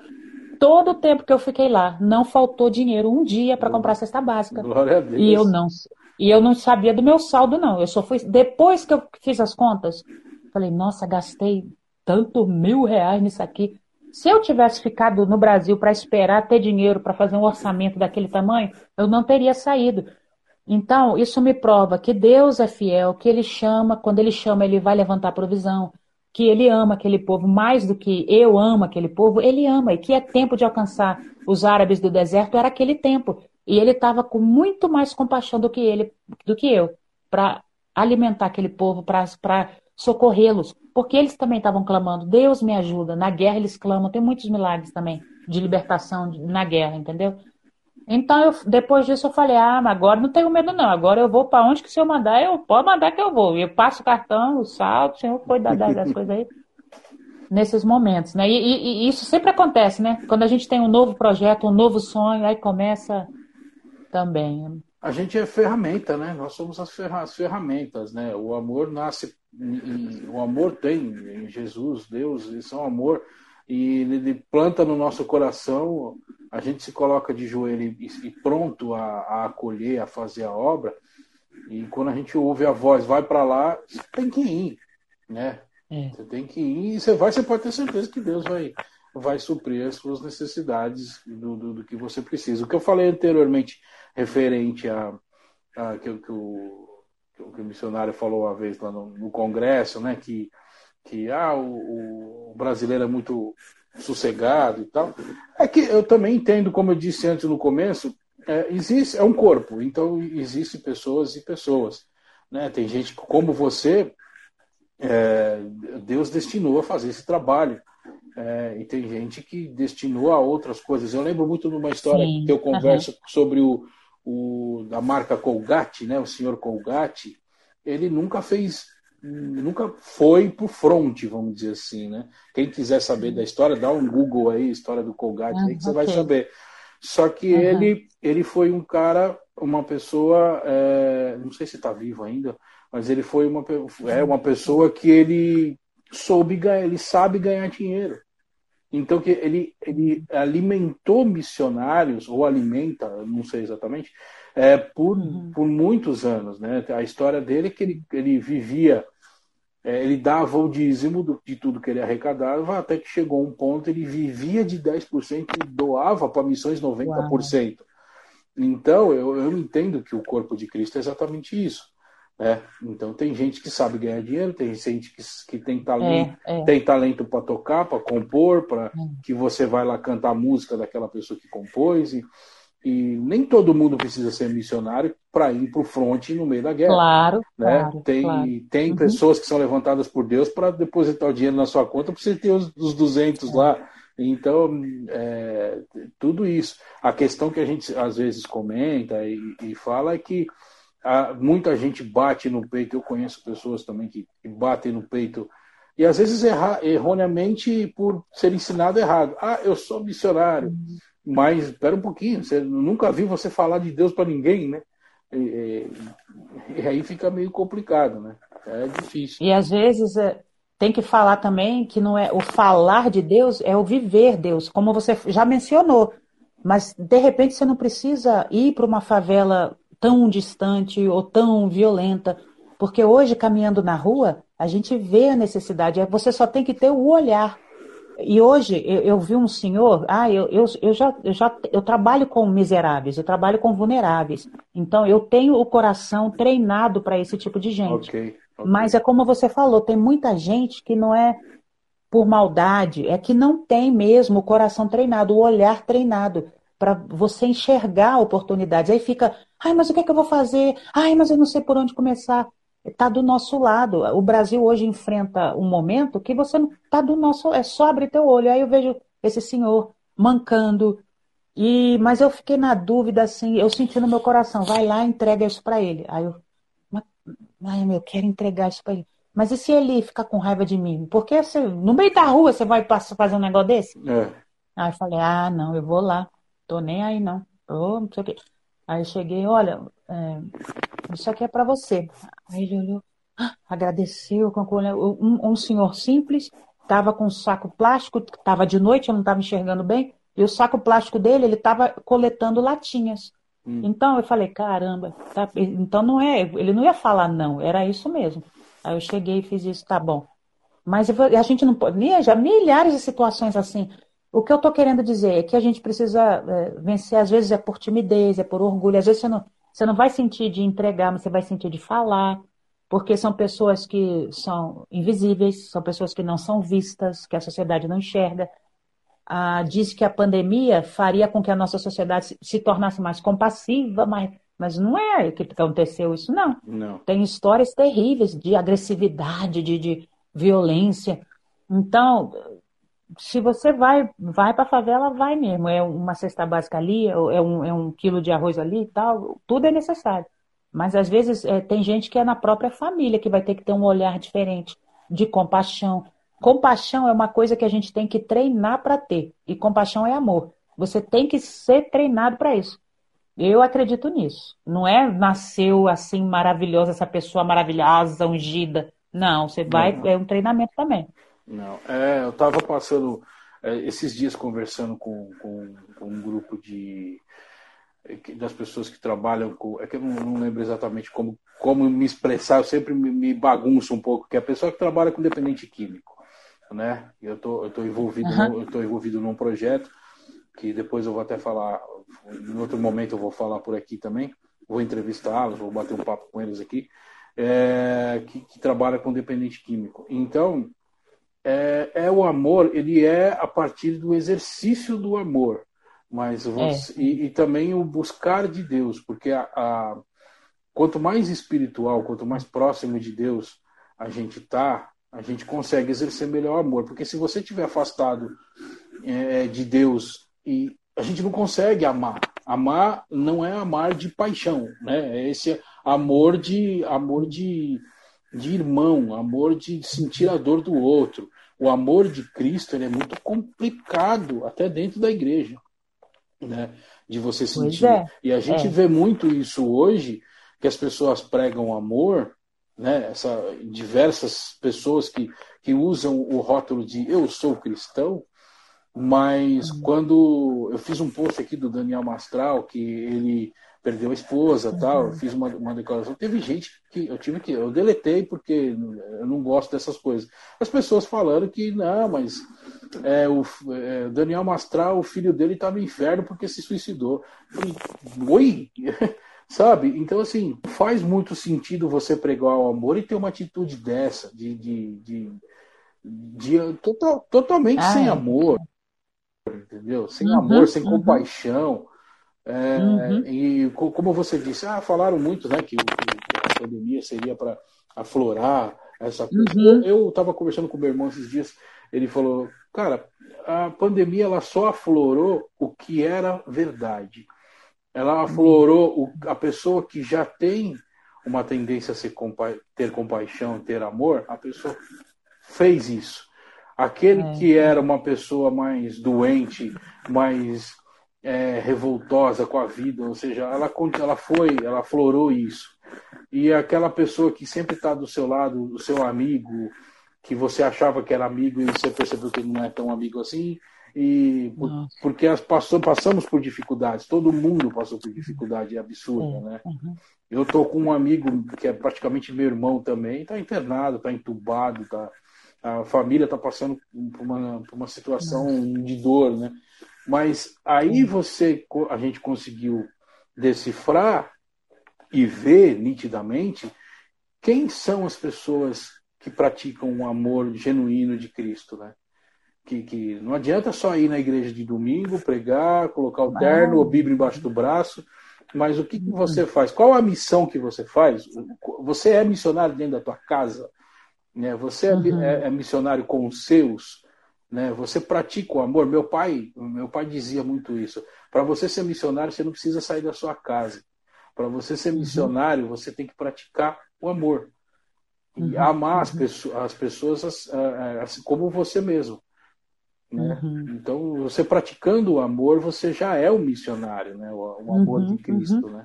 E é difícil, e é difícil praticar. É claro, o amor é claro. Cristo. É, muito, é verdade, é até dentro da igreja, né? Até dentro da igreja. É, Porque quantos conflitos, quanta carnalidade. Julgamentos, né? né? Julgamentos, né? É, isso que está muito na moda, é a falta de tolerância e julgamento. Isso tá hoje é, é moda. ou você não fala nada, ou você não emite opinião, ou você. É, tá difícil, né? Tá bem difícil. E, e como que, que, que, as músicas que, que você estava falando, tem uma pessoa que escreveu é, o Leandro também, ele falou assim: canta um pedacinho de música árabe pra gente. Ah, filho, ai meu Deus. Agora, vou, can vou cantar uma bem pequenininha, bem mas não vai ficar boa nessa. Eu não tô com violão aqui, vou ter que. Serve? No improviso, violão? no improviso, pode ser? Vou fazer uma careta, hein? Ai, meu Deus. ai, ai. Vou cantar uma bem facilzinha. Arabu Salehon, Aleluia. Arabu Salehon, Aleluia. Arabu Salehon, Salehon, Ili. Mas tem muitas outras, mas essa é, é, bem de criancinha, todo mundo sabe, né? Essa eu conheço, me, lembro, me lembrou é. lá atrás, quando eu era, era criança. Qual que, é qual que é a tradução, vai, da, da letra? O Senhor é bom, o Senhor é bom, o Senhor é bom para mim. Amém. God is good, God is good. God é, é, a mesma coisa. É, né? mesma coisa, legal. E, e, que a gente se prontificou a falar que, ah, na verdade, a gente, eu te chamei porque a gente estava conversando no, no, no, nosso grupo lá de, de, de bate-papo de rock. E aí eu coloquei, né, é, que se alguém já tinha ah. sentido preconceito por ser roqueiro e por ser cristão. E você colocou algumas coisas muito pertinentes, muito legais lá, interessantes. E você falou a coisa que mais me chamou a atenção. Você falou: Eu sou pastora, sou missionária, sou roqueira e sou tatuada. Eu falei: Mas não precisava falar isso aí, né? Não precisava colocar no pastor e missionário. Eu falei: Ai, meu Deus. Só bom que foi só Raquel, que já, já tá bom. Eu falei: Jesus. E agora? Como que a gente. Como que. Vai ser a melhor pessoa para me falar sobre sobre preconceito do roqueiro, que é que é cristão também, com rock cristão, essa coisa toda? Ah, eu gosto de rock, é, é, é o meu, meu predileto, mas assim, eu escuto música oriental, essa tudo. Sim. Mas eu me lembro quando eu fiz a minha primeira tatuagem, e tatuagem no Oriente Médio, é, e no Brasil também, mas hoje no Oriente Médio é totalmente decorativo, é totalmente para mostrar a hierarquia. As mulheres beduínas, elas têm tatuagens aqui no queixo, e, e, isso quer dizer o quê? Ah, que ela é a matriarca da família, olha ali, é, é decoração da tribo dos beduínos. Então não tem conotação espiritual como no Antigo Testamento, quando o Levítico fala, né? Não, não fazer dilaceração, não marca o corpo, não faz tatuagem. Era uma conotação espiritual. espiritual. Porém, tem, claro que tem hoje em dia gente que faz isso também. Sim. Os xiitas muçulmanos, eu não sei se você já viu o ritual de Ashura, que aparece na televisão toda vez em setembro, uma vez por ano, eles ficam se autoflagelando até sair muito sangue. Já viu? Xiita já, fazer isso? Já. Ah. Ficam comemorando a morte do Hussein lá. Coitados. É, é, aquilo é o que Levítico ainda fala. Não faça isso. É, é especialmente por causa dos mortos, é, é, claro. Então, é totalmente espiritual. Eles têm um monte de cicatriz e mas hoje os cristãos coptas, eles se tatuam, essa foi a minha primeira tatuagem, é a cruz lá da nossa igreja, Dirilish, lá na Turquia, quer dizer é, ressurreição. Os cristãos coptas, eles tatuam marcas da cruz no punho e no braço e tal, para quando eles morrerem, eles não serem enterrados como muçulmanos, para olharem e falar, olha, esse era cristão. Olha, então, interessante. Não, é, não pode condenar a tatuagem, tatuagem não tem nada a ver com, com essas questões aí. Vai depender do contexto da pessoa, da cultura. E quando eu fiz a minha primeira tatuagem, aí surgiu um boato. E a missionária se desviou. Muita gente falou que eu tinha me desviado e tal. Mas, olha, eu nem liguei.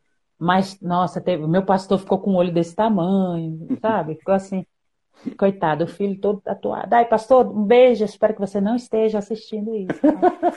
E mas assim, ele é um homem muito inteligente, ele sabe que isso é uma questão cultural. Só que tem a questão social, né? É. Eu acho que o problema é mais social do que cultural, do que religioso, é, é, religiosidade. Mas assim, eu tiro de boa hoje, eu tiro de boa, não ligo não. Depois eu fiz uma tatuagem com meu nome em árabe e tenho outras também. Mas assim, eu, Agora, eu não me apresento como pastora, eu não gosto. Eu acho que pastora é uma coisa assim, é, é mais uma atribuição, é um serviço do que um uhum. título. Eu não, mas eu respeito as mulheres que gostam e que querem ser chamadas como pastora porque elas exercem isso ou gostam disso. Aí eu acho que tem que respeitar. Mas eu não sei o que você fala, né? Eu sei que é, é, uma, é um dom tanto para homem quanto para mulher. Eu pastoreio vidas. Então, falar, ah, não, ela não. Não, eu tô. Eu, eu vai dizer que eu não pastorei? Quer tirar a, a, a minhas ovelhas? Só essas, Já me roubaram as ovelhas? Só essas histórias que você contou é mais do que suficiente para saber que você realmente pastoreia. É, mas eu não, não preciso ficar pastando, reverendo. Não, eu, não gosto. Eu, eu entendi, gosto. eu entendi o que você gosto, quis não. dizer. Eu não preciso é, creio, que, que, creio que vocês estão querendo dizer que eu não preciso carregar esse rótulo para ser aceita. Não, não, não, não, eu não estou preocupada com rótulo, sinceramente. E hoje em dia dá mais dor de cabeça do que tudo. Exatamente. Só que eu, eu, vou respeitar. Se a, se a outra, a irmã diz, entendeu? Deixa ela lá, claro. e a fulano respeita cada um. Eu respeito, eu não vou. Mas assim, o rock já me abençoou demais. Eu, ah, eu tenho um, tinha, não sei se eu tenho ainda não, um amigo baterista Hum. Que ele fala, eu toco de tudo, mas não toco, não toco heavy metal. Eu fiz um voto com Deus. Falei, mas gente, que voto de tolo, que tolice. Aí eu falei, olha, heavy metal é para mim é só um ritmo. Um monte de corinho. Você lembra da, dos anos 90, 2000, quando explodiu o Vineyard?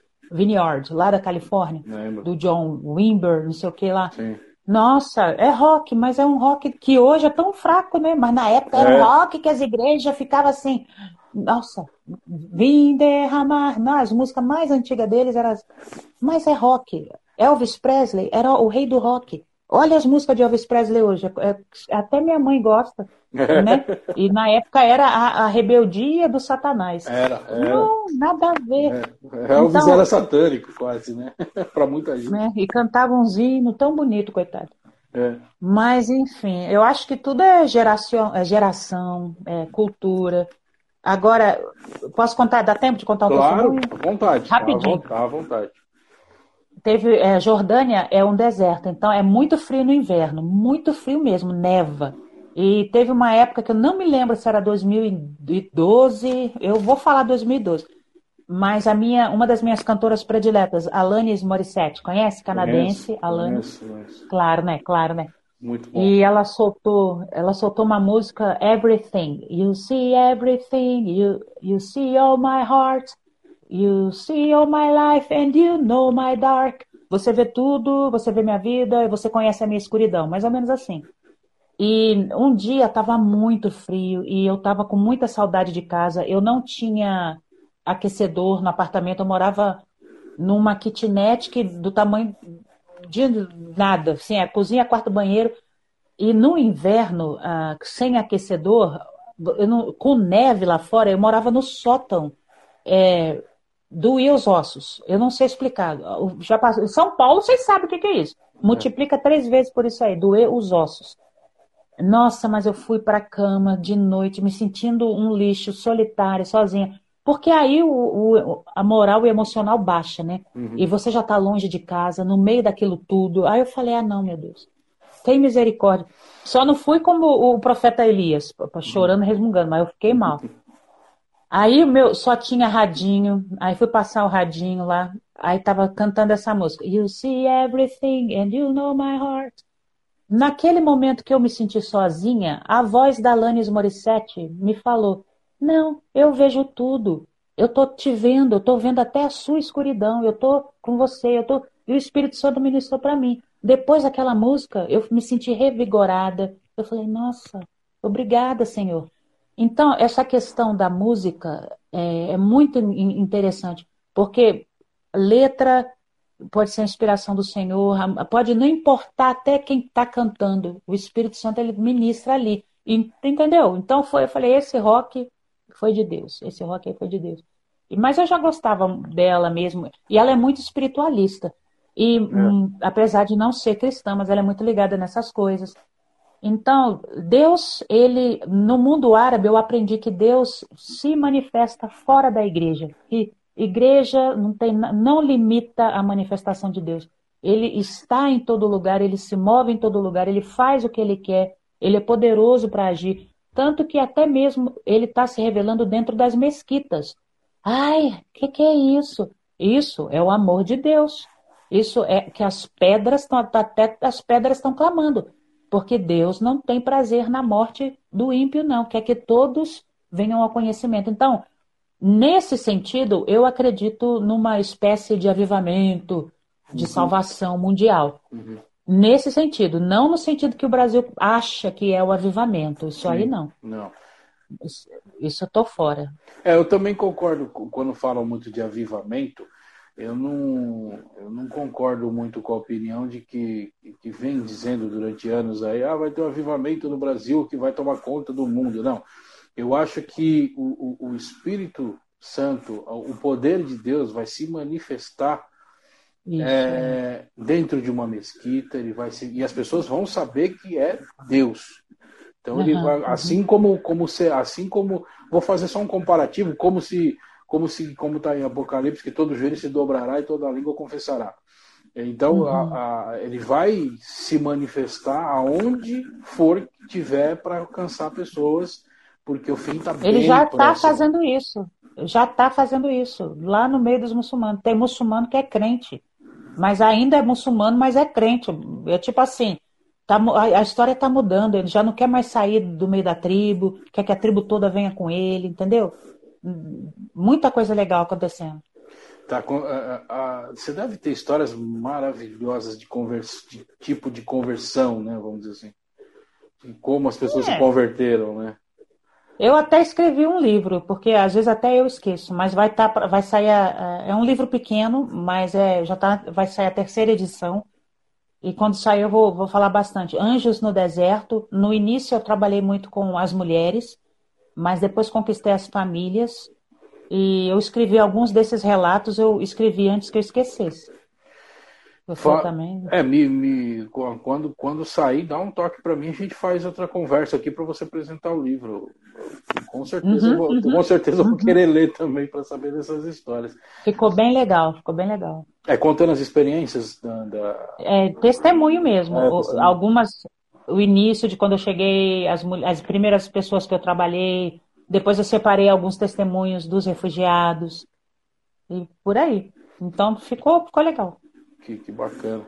Voltando a falar da, da, da música, o pessoal de, de, rock, né? Como a gente estava, você estava falando da Alanis, que uma música da Alanis Morissette que, que acabou te tocando no momento.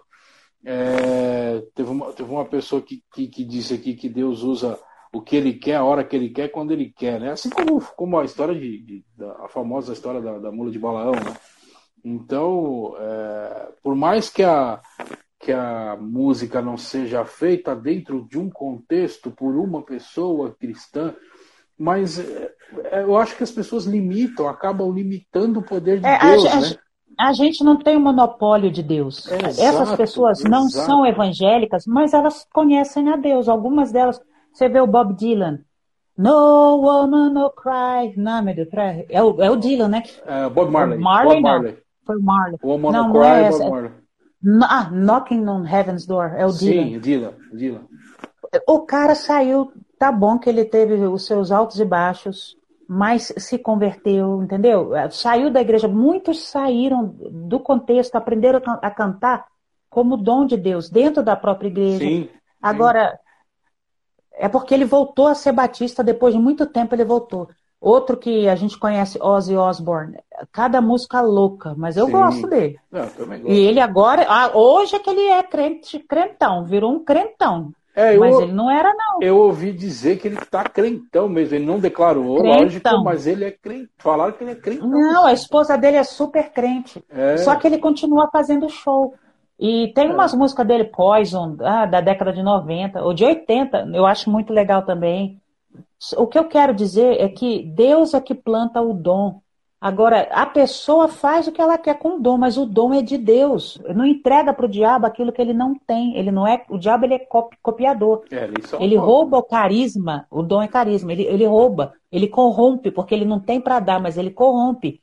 Agora, quando a Alane canta, ela está cantando porque ela, o Deus que deu o dom para ela, para compor, para inspirar. Agora, e ela, ela canta muita música do bem, nunca vi ela cantar música pesada do mal, não. Agora, tem uns que pegam esse dom de Deus e se deixam corromper, se vendem, né? Como aconteceu com vários. Sim. Mas não é só porque Deus quer usar. Não, eu reconheço na vida de muitos, da maioria dos músicos, porque a música foi criada pelo próprio Deus. Sim. O dom de Deus. É, o que, o que você falou foi perfeito. Ele, é, Deus dá o dom para a pessoa ser cantora, ser musicista e tal, e seja lá. E, e, ela às vezes se deixa levar, se corrompe e vai para outro lado e acaba. Mas o dom tá lá. claro. E eu, o que eu acho muito. É, eu fiz um post alguns meses atrás, um bom tempo atrás aí, de uma música que toca aqui na rádio, que é do, do Queen, do primeiro álbum do Queen, que é que nem tinha logomarca ainda, aquele, aquele desenho que o Fred Mercury fez, nem era, foi o primeirão mesmo que eles fizeram, que a última música fala sobre eles falam que eles vieram adorá-lo e tal, ele fala de Jesus, da história de, de Jesus, um trecho da história de Jesus. E um monte de gente veio falar, não, porque o cara tinha uma vida promíscua, que o cara era isso, que ele não pode ir. Eu falei... Aí uma resposta que eu dei, que que reverberou aí foi assim: quem somos nós para falar se esse ou aquele pode cantar o amor ou, ou cantar alguma história da Bíblia, de Cristo? Todos nós somos pecadores. Teve uma, uhum. teve uma conversa que eu tive aqui com, com uma pastora, uma, uma outra fez uma outra oportunidade aqui. Eu falei, a, a gente, na, na minha concepção, a gente tem três certezas na vida: que a gente nasce, que a gente morre e vai para o inferno. É. A única, que é a, a, última, que é ir para o inferno, a gente tem uma escapatória, que é aceitar Jesus. Então todo uhum. mundo está afadado. Não tem um justo sequer na face da terra. Exatamente, exatamente. Então, que, como que a gente vai falar? Não, o Fred Mercury não pode cantar. Ah, o outro não pode cantar. O outro não, não faz sentido, né? Assim como a gente não pode julgar, porque é, graças a Deus, muitos deles no mundo ocidental tiveram sua experiência, tiveram é, é conhecimento, né? Tanto, todo mundo fala, ah, Elvis voltou para o Senhor na hora da morte, o outro fala isso, não sei o quê. Não, eu vou, não vou saber, eu não estava lá. Eu espero que sim. Mas eu, sabe, eu acho que a gente gasta tempo com umas discussões bobas, né? Bobas, Discutindo bobas, se o filho do outro tal tá não está no inferno. É. Hum, minha gente, pelo amor de Deus. Tem, tem, tem, tem umas discussões que não fazem muito sentido, né? Eu tenho uma, uma pregação do, do Nicodemos, que, que eu troco um trecho na, na, na programação da rádio, que ele fala sobre o que Paulo diz lá, o, o reino de Deus não é comida nem bebida. É, ou seja, não é essas coisas aí. Isso aí não, não é é, é paz, o Espírito Santo, é, é, outra coisa. O Evangelho é outra coisa. O Evangelho é isso que, que você, que a gente estava conversando aqui no começo, é praticar o amor. Não é, vai, é. ah, não é discutir se tatuagem pode, não pode. Eu posso comer carne de porco, não posso. Ah, eu posso. Outro dia Mas uma... ainda tem gente. é, Fala, fala. Teve uma vez que eu vi uma discussão tão ridícula, ridícula é, perguntando, e um pastor, não sei quem, ainda bem que eu nem lembro quem, quem foi, é, mas eu posso andar de, em de sunga na praia, não é pecado? Eu falei, Jesus amado, onde vocês Perguntou estão? sério isso brincou? Sério, Perguntou de verdade? Sério, causou uma discussão num grupo lá no Facebook. Não, mas eu acho errado que é, a irmãzinha usa biquíni, porque isso afora. Meu Deus do céu, vocês estão longe. Ah, eu nem entro. É, eu, Não, eu também isso não entrei, mostra, só vi, né? É, é sim, sim. Isso mostra a, a mentalidade do povo, entendeu? Aí eu, eu não sei o que te falar, porque é, eu fiquei muito tempo lá fora, trabalhando lá fora, aí essas coisas eu não fazia parte, sabe? Sim. Aí quando eu voltei, eu escutei isso, nossa. Eu, eu falei, eu, eu converso às vezes com umas pessoas, quando acaba caindo assim, alguém me manda, né? Que as pessoas me mandam umas, umas, umas aberrações Imagino. que é, É, absurdo. Eu, muitas eu deleto, eu nem dou, dou trela, porque eu falo, não vou perder tempo com, com, com isso, não. Mas é, quando eu, às vezes quando eu tô inspirado, vamos dizer assim, para falar, tá, eu vou responder, eu falo, gente, é, tem crente morrendo pela palavra de Deus, sendo assassinado, degolado. Vocês estão preocupados? Você pode ir na praia de sunga? Não faz sentido nenhum. Vocês não entenderam o evangelho. Por favor, É, vai. é, é, fica uma semana sem comer, ajoelhado, lendo a Bíblia para ver se vocês entendem a Bíblia, porque não, não dá. Sabe? Não, não dá para entender. Quando você. Uhum. Gente aqui na. Ainda agra- agradeço muito a Deus e ao- aos ouvintes da rádio, pessoa que me acompanha aqui na, no no- nos meus perfis e tal, que são pessoas maduras em Cristo. Graças a Uhum. Deus são pessoas maduras em Cristo. É, e, o, e esses, esse pessoalzinho que, que, que fica viajando na maionese, como a gente fala, né? É, eles correm, eles acabam correndo porque quando eles postam uma coisa, um comentário besta, nem sou eu, são os próprios seguidores que já, já mandam correr. Né? E- Uhum. E, assim, tem. Principalmente por causa da gente tocar rock e tem, É mesmo. né? tem- principalmente. Porque quem, quem é roqueiro, quem é cristão e roqueiro mesmo, ele já entendeu o evangelho, ele já vai pro Uhum, front. é verdade. A gente já Todo roqueiro é gente madura. Geralmente o roqueiro já é gente madura. É, a gente, a gente já peita mesmo a- as coisas, né? A gente já, Aham, aham. já é um pouco calejado. Não dá para você ser roqueiro se- sem ser cristão. E não dá para você ser Uhum. roqueiro é, cheio de dó, de dodói. Já não dá para ser. Um roqueiro Uhum. cristão, então, ele é menos dodói ainda. Ele tem que ser muito, Uhum. muito ligado à palavra e entender muito bem por que, que ele está fazendo isso e curtindo isso e Uhum. tal. E, mas às vezes aparecem umas pessoas que falam, não, porque rock é do diabo, rock é não sei o quê. Eu falo, gente, vocês estão nessa ainda, pelo amor de Deus. É, A- é, a não música- dá nem vontade de. Não, a música nasceu em, em Deus e, para ele, para ele ser louvado. E uma discussão que a gente teve uma vez aqui foi que disseram assim: ah, mas como que uma música dessa pode adorar, ser usada para adorar e louvar a Deus? Eu falei, então quer dizer que só existe um jeito de louvar e adorar a Qual Deus? que é? Qual que é então? É. Fala para mim. É. Porque é. exi- nós estamos num, num mundo onde existe centenas de formas de se fazer música. Uhum. Não estou nem falando de louvor, estou falando de ritmos, uhum. né, de, de ritmos, de produções, de, de, de formas, né? Você que, que teve lá na, na, na Turquia e tal, uhum. é, deve ter estilos sonoros, de Sim, jeitos de se claro. fazer música de formas completamente diferentes. Né? Uhum. Então, se a pessoa está acostumada a, a, lá na Turquia tem uma, sei lá, uma tribo que toca daquele jeito, as músicas deles são daquele jeito. De repente, a Raquel foi lá, evangelizou essa turma, ensinou uma música ou outra, eles pegaram essa música e fizeram uma versão para tocar é. no ritmo que eles já fazem há séculos. Uhum. Então quer dizer que essa música não vai chegar ao coração de Deus, não vai ser louvor? Não faz sentido esse raciocínio. Não, não faz. E tem que ensinar, né? Tem que desenhar para o povo entender. E eu acho interessante porque quase tudo de louvor contemporâneo, na minha visão, talvez, não sei hoje em dia, mas de 2010, 2015, de 80, de 90, tudo é rock. O que que o povo acha? Quando fala rock cristão, o que que eles estão achando que é heavy metal? Que é, é, cabeludo, é isso que é, é rock? Eu acho Tudo que é, é rock. É. De Vineyard para Hillsong, é, é rock. Aquela guitarra tá lá no 1, 2, 3, 4, blá, blá, blá, blá. O que eu não estou entendendo. Aí vai, não, isso não é rock. Quer dizer, é, se está um pouquinho mais devagar, é, é de Deus. É, se vai é, a bateria mais isso, pesada, é do diabo, é isso? Isso. Aí agora acho que você ah, falou, acho que você falou o que esse pessoalzinho Se, é porque não, não sabe, aquele, não sabe a diferença. Aquele, é, te, eu tenho um, tenho um programa que, eu, que, que roda de sexta-feira, é de, de quinta-feira, que é o Ramá que a gente que eu toco aqui na programação, que é só gutural, é só porrada, porrada mesmo. E eu falei, outro dia, quando, quando eu fiz o post, eu falei assim: agora que, o, que os.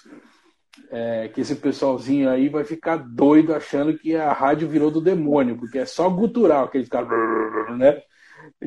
Mas, gente, Mas se eles falam assim que rock é do diabo, então todo rock, desde o Sim. Elvis, do Johnny Cash, Johnny desde Cash. Do, do, to, é tudo é do demônio, então, tudo porque rock é tudo isso aí. É. Não, tudo e, é. E, engra, e, o, e, o, e o interessante é que assim é, o cantor secular, né, vamos dizer assim, que, que, que o pessoal gosta de chamar, é, não pode cantar uma, uma música cristã se ele não é declarado, declaradamente cristão. E essa música também não pode me tocar. Mas, gente, tem tanta. Por exemplo, vou citar o exemplo de novo do, do Queen, do Fred Mercury. As músicas do, do, do Fred Mercury falavam de amor, falavam de, de de união, falavam de, de, de coisas boas. Não tinha nada de, de denegrir ou acabar ou falar alguma coisa. Era tudo música legal. Então, as músicas do Elvis também, algumas divertidas, outras mais legais. É. Né? Uhum. Então, assim, a gente tem que, que, seguir o que a Bíblia nos ensina, que é tudo é lícito, nem, nem, mas nem tudo me convém, retém o que é bom. É, tudo depende do seu olhar. Eu acho que essas pessoas, o problema não está na música, com certeza não. O problema está dentro delas e no olhar delas. Porque a partir do momento que a pessoa acorda e vê demônio naquilo ali, vê demônio na roupa, vê demônio na música, vê o demônio não sei aonde, essa vida é uma pessoa infeliz. Era uma essa pessoa precisa. É, e, mas elas são assim. Não, porque é, esse programa é não sei de quê. Ou então fica assim, dentro de casa, faz tudo escondido. Na igreja, não, irmã, não, irmã, não. E também não é uma pessoa saudável. Isso também é doença. É doença. Então, é o seu olhar. Se você está bem, você não vai. Não... É claro que existe uh, o bom senso. Mas você vai, deixa Deus falar com você até na música, sei lá de quem, do Sandy Júnior, naquele dia. Nossa, precisava ouvir. Vai lá, abre a porta, vai sorrir. Ai, obrigado a Deus. Entendeu? E, e vai sorrir, vai ser feliz e tal. Então, é, eu pensava que até tinha diminuído esse tipo de pessoa, porque aí você já tem religiosidade, religiosidade deixa as pessoas doentes, e é não deve ser muito feliz esse tipo de pessoa. Que não, não. Tem, tem que usar coque, que não pode fazer isso, que o diabo tá ali, que aqui. Ah, eu tive uma amiga que, nossa, me encheu o saco quando ela viu, muitos anos que eu não encontrava com ela. E ela me colocou no inferno por causa da tatuagem. E eu tentei explicar biblicamente, né? Falei da cultura, falei, filha, olha aqui, olha lá, não sei o quê. Ah, não, não, eu falei, ah, então tá, então deixa. Fácil. Aí, É, mas é, é, é, é, muito, é uma vida muito amargurada, é muito carrasco. E não é Deus que coloca esse jugo na vida de ninguém. Depois fica, ah, é porque Deus, Deus. Não, é você. Deus, Deus, ele não. A gente aceitar a Cristo é ser livre. E o ser livre é livre. Tem gente que não entendeu o que é ser livre ainda. Uhum. E é. tem gente que. Aí a pessoa fala: Não, eu sou livre em Cristo. Eu sou livre em Deus. Eu sou livre porque eu entendi o Evangelho. Então solta. Não tenho nada contra as, as, as tias de coque, já fizeram maravilhas na, claro, minha, na minha vida. Só estou claro, usando como. Na minha também. Para quem está ouvindo e quem está assistindo, só estou citando um exemplo. Uhum. Então por que, que você não solta esse coque do cabelo? Ah, não, porque senão vai entrar o capeta. Não, você não falou que é livre?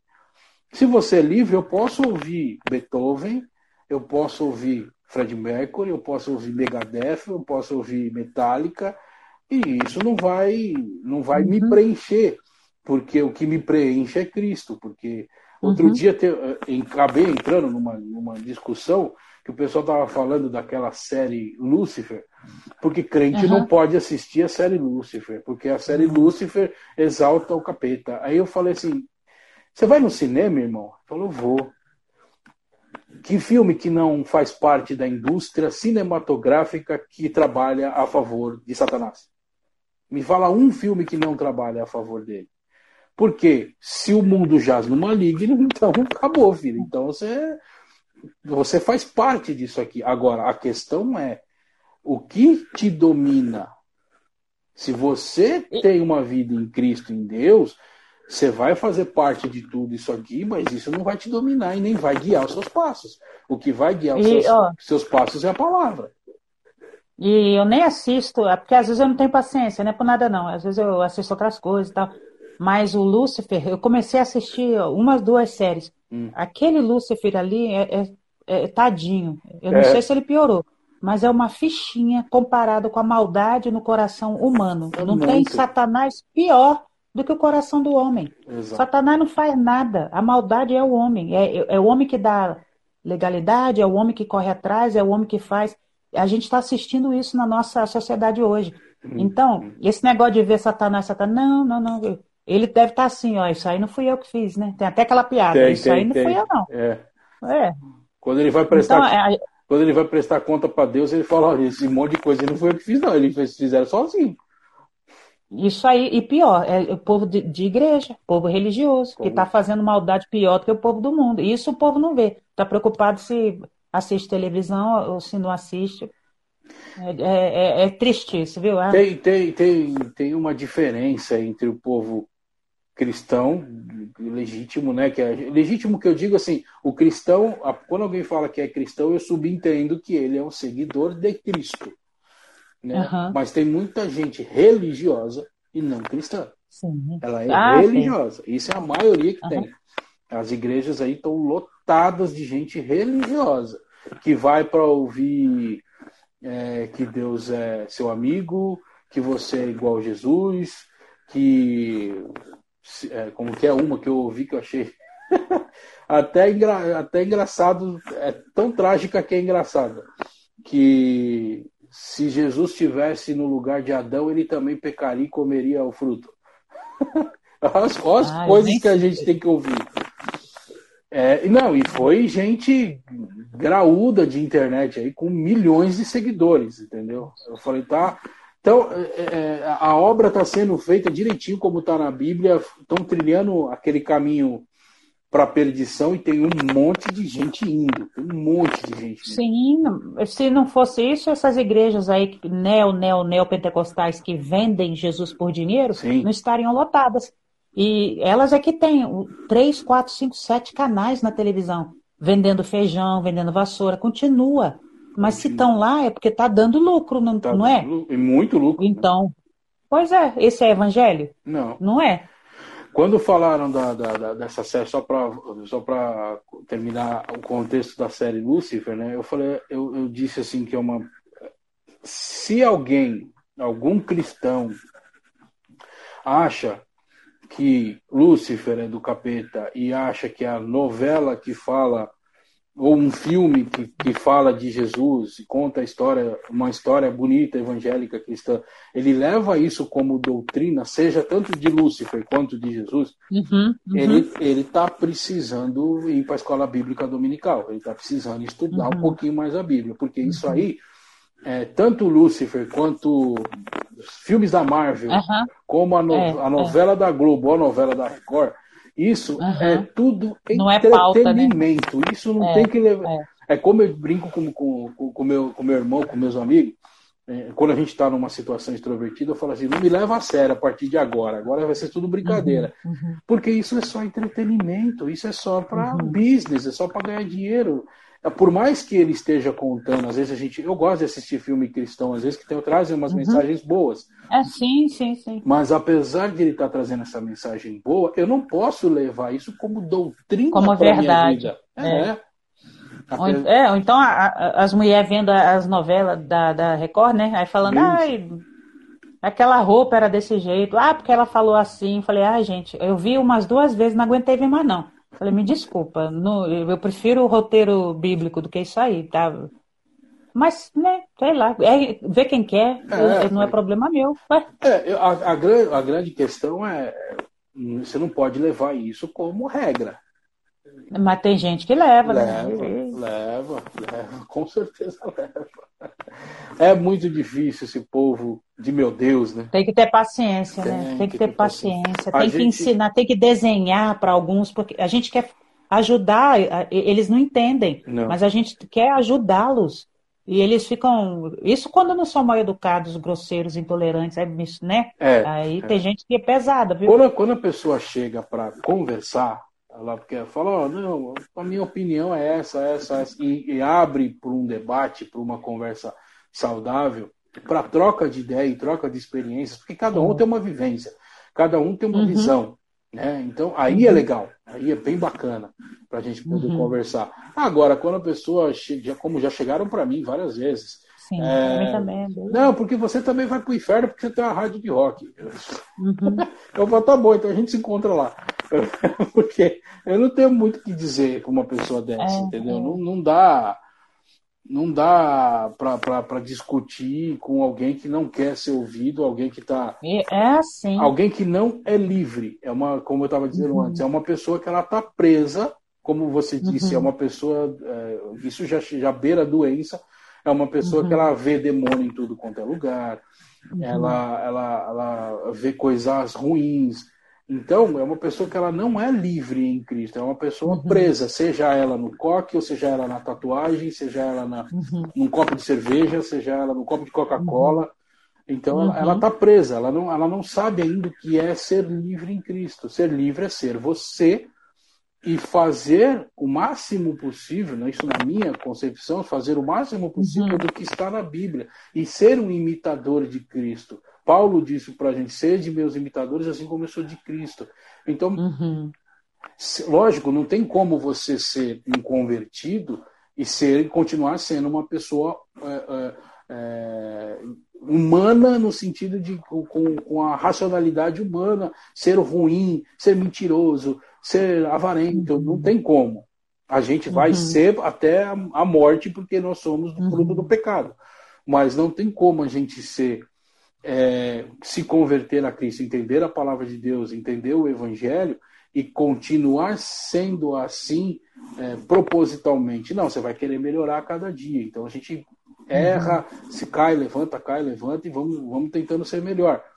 Agora, uhum. a pessoa que fala, não, eu tenho 30 anos de igreja, mas eu, você vai para o inferno, por seja lá A, B, C, situação que for. Uhum. Falo, então você precisa voltar, exatamente aquilo que a gente estava falando, a amar as pessoas. Uhum. Você precisa uhum. voltar a praticar o amor. Porque o, o, o amor tudo suporta, né? Como, não vou, eu não vou dizer o trecho inteiro da Bíblia que eu não vou lembrar, mas. Tudo gente, crê, tudo espera, tudo né? suporta. A gente precisa amar as pessoas. Uhum. Né? Seja, seja quem for e é, é. praticar é. esse amor. Né? Como você disse uhum. muito bem, é, não é só levar a cesta básica e achar que é crente, seja para quem for, né? seja um refugiado, uhum. seja. É, uhum. é suprir essa necessidade dele, claro, mas ouvi-lo sem julgar, uhum. né? Sem julgar. É, né? Olhar, né? Olhar nos olhos já ajuda muito. Ajuda. hoje o povo nem olha, ninguém nem fala, já vai tudo, né? É. Eu imagino lá com, com, quando você faz a parte de missão, é, que chega aqueles refugiados, você não sabe quem são, é, que tipo uhum. de a história, que tipo de religião eles têm, e mesmo assim você tem que parar para ouvir e esperar o momento certo para falar da, de Deus, né? É, até porque a gente tem que amar, a gente está lá para amar. Então vem ex-soldado, vem jihadista, gente que, homens que fizeram coisas na guerra muito ruins, mas que chegam ali doentes emocionalmente. E a gente vai percebendo, começa a trabalhar com eles. É, tem casos de possessão, não é essa possessão igual da Universal na televisão que, né, que, que as palhaçadas, não, é coisa real mesmo. Então, é gente que se envolveu com muita maldade, que fez e recebeu maldade e cometeu. Então é, é muito sério e demanda tempo e se não amar não, não adianta não. E eles voltam para nós por causa do amor do Senhor Jesus. É, é, muito interessante isso. acho que a parte mais bonita do trabalho é isso. Para mim, né? Aí vale a pena. Muito bom. Eu acho que Acho que você a gente precisa ter, precisa encerrar. Você, você tem tempo, né? Você tem horário. Não, eu tô aqui, mas não tô enxergando nada. Não. Tem, isso é o que? É pergunta isso aí? É, tem um monte de gente escrevendo aqui. O Albuquerque, uh, Albuquerque Flávio colocou exato. Sempre falo que pessoas é que dão muito poder a Satanás, porque ele não tem. Tinha um, tem uma pessoa que, que diz que, que ele não tem poder nem para criar uma, um capim, né? Ele vai ter poder para quê? Ele tem poder para nada. Exatamente, mas falou direito isso aí. É, aqui o, o, Leandro Moura falou: Dave Mustaine do Megadeth, Tom Araya do Slayer são exemplos de roqueiros convertidos e continuam roqueiros. Né? Hum, legal, tem, legal. Tem muita gente que é. Tem muita gente, tem a gente não tem ideia, a gente tem que parar de julgar. Deus está se manifestando nas artes do mundo todo. A Bíblia diz: reconheça o Senhor Jesus em todos os seus caminhos. Ao invés de ver Satanás, vê Jesus, né? É, tem muito. Eu não lembro que pregador que foi que eu assisti um, um dia desse aí. Ele falou: tem crente que só vê demônio. Eu falo, mas pera um pouquinho. Se você, se você é cristão, você deveria ver Deus em tudo. É, é aquela velha história do copo, do, do, meio copo, né? Tem gente que vê meio, uhum, meio vazio, uhum, tem gente vazio que vê meio cheio. e cheio. É, então, vamos, vamos inverter, trazer para a nossa realidade. Hum. Você vê um, um copo com, com, com, metade, você está vendo o quê? Meio, ah, meio cheio. Você está vendo demônio ou você está vendo Cristo? Você está vendo as obras que Deus está fazendo. Então, os seus olhos espirituais eles estão abertos para quê? Né? Uhum, Se teu olho espiritual está uhum. aberto para ver demônio, então espera um pouquinho, tá complicado a tua vida, é, né? Tá. Tua vida está tá toda mesmo. quebrada. É, o Matos Matos, Vou botar meu óculos. Matos Valeriade. É, viver o evangelho na simplicidade da fé, assistido, assistido pelas práticas espirituais. É, viver o evangelho na simplicidade da fé sobre a liderança do Espírito Santo, assistido pelas práticas espirituais. Isso aí. É, o Albuquerque disse: Eu demorei para entender essa liberdade, só atrasou o propósito que Deus tinha para mim.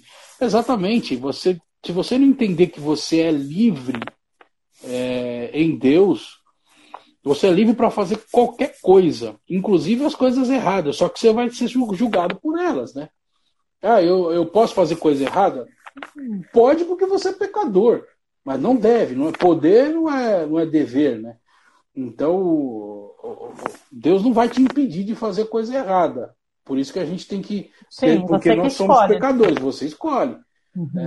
Mas você, lá no, lá no final, lá no julgamento, no, no grande julgamento, no grande júri, você vai ser julgado por, por tudo que você fez.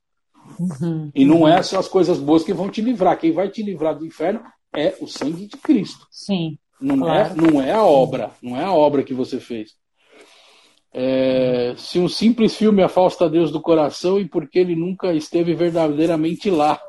Exatamente. É. é. Essa é boa também. É, se o simples. Aí colocou aqui, se o simples ritmo te afasta de Deus é porque ele nunca te esteve lá. Nunca, tua vida nunca teve diante de Deus, né? Porque é, até o Rick Sam falou, mas e as obras? Como fica? É o que eu falei aqui, não, não tem. Você não vai ser salvo pelas obras. É, né? é, é. Teve um... Na obra só se você for espírita, crê na doutrina espírita, isso, eles acreditam. É, eles acreditam mesmo. Mas a gente sabe que não é isso. Não é isso. Mas será que ele está falando assim, é, o que ele quis dizer é pela, pelos frutos conhecereis? É. Porque eu não sei que obra que ele está falando. É. Porque o Queen, o cara amava a família. Você conhece melhor do, do, do Fred Mercury. Mas muitos desses caras aí, eu me lembro do, do. Eu esqueci o vocalista do Metallica. O cara é pai de família, daqueles mais tradicionais. E Fizeram é. até uma matéria com ele. É. Eu esqueci o nome dele. Falou, nossa, esse cara no concerto, esse cara em casa. Ah, é, que obra que ele está falando? Vai ver que os maridos crentes que a gente vê pelas histórias de algumas mulheres estão fazendo besteira, estão batendo na mulher, estão fazendo. Mas tá lá na igreja. Sim. E uns, os roqueiros aí estão é, honrando a família, a maioria, olha, o que tem deles que são pessoas compassivas, mas é como você falou, obra não salva ninguém. Mas a compaixão é o fruto do Espírito Santo. Sim. E está presente na vida de muitos. Então, o que, que ele quer julgar, entendeu? É. Não estou falando você, não. Estou falando. Não, sim, sim, entendi, entendi. Ele, é. ele não, estou falando você, não. O, o Rick, ele falou aqui: seremos conhecidos pelas obras, temos que ter cautela. Sim, a gente vai ser conhecido pelas obras. O nosso fruto conhece as árvores pelo fruto. Né? O que a gente, o que a gente é não pelas aqui, obras, ele está confundindo. É, é, é, os frutos, os frutos, os frutos. Não pelas obras no sentido que ele, quando a gente fala obra, obra é o que a gente a faz. Madre Teresa. É. é. A obra só a Madre Teresa de Calcutá, né? É, a gente, é, pelas obras. ele escreveu aqui: seremos conhecidos pelas obras, temos que ter cautela. Não, seremos reconhecidos pelos frutos, não, sim, pelas, sim. não pelo que a gente construir. Né? Claro, claro, gente, frutos o, de vida, não é obra material. Obra, é obra material. É. Eu não vou ser santificado porque eu levei cesta básica a vida inteira, porque eu levei uhum. colchonete, porque eu levei. Ou porque construiu, construiu um, edifício aí, um hospital. Um hospital, oh. porque eu trabalhei na Cracolândia. Não, isso é até um dever, né? Uhum. De você uhum. acolher as viúvas, os órfãos, dar é, quando você me deu de comer, me deu de beber, me visitou quando eu estivesse preso, isso. curou minhas feridas. Uhum. Isso é praticamente uma obrigação do cristão. Né? Mas é fruto de um coração que isso. ama Jesus. É, o... é, fruto de, um, de compaixão, é fruto do amor. Você só vai. E isso. Só vai conseguir fazer isso se você tiver o, o fruto do é. Espírito.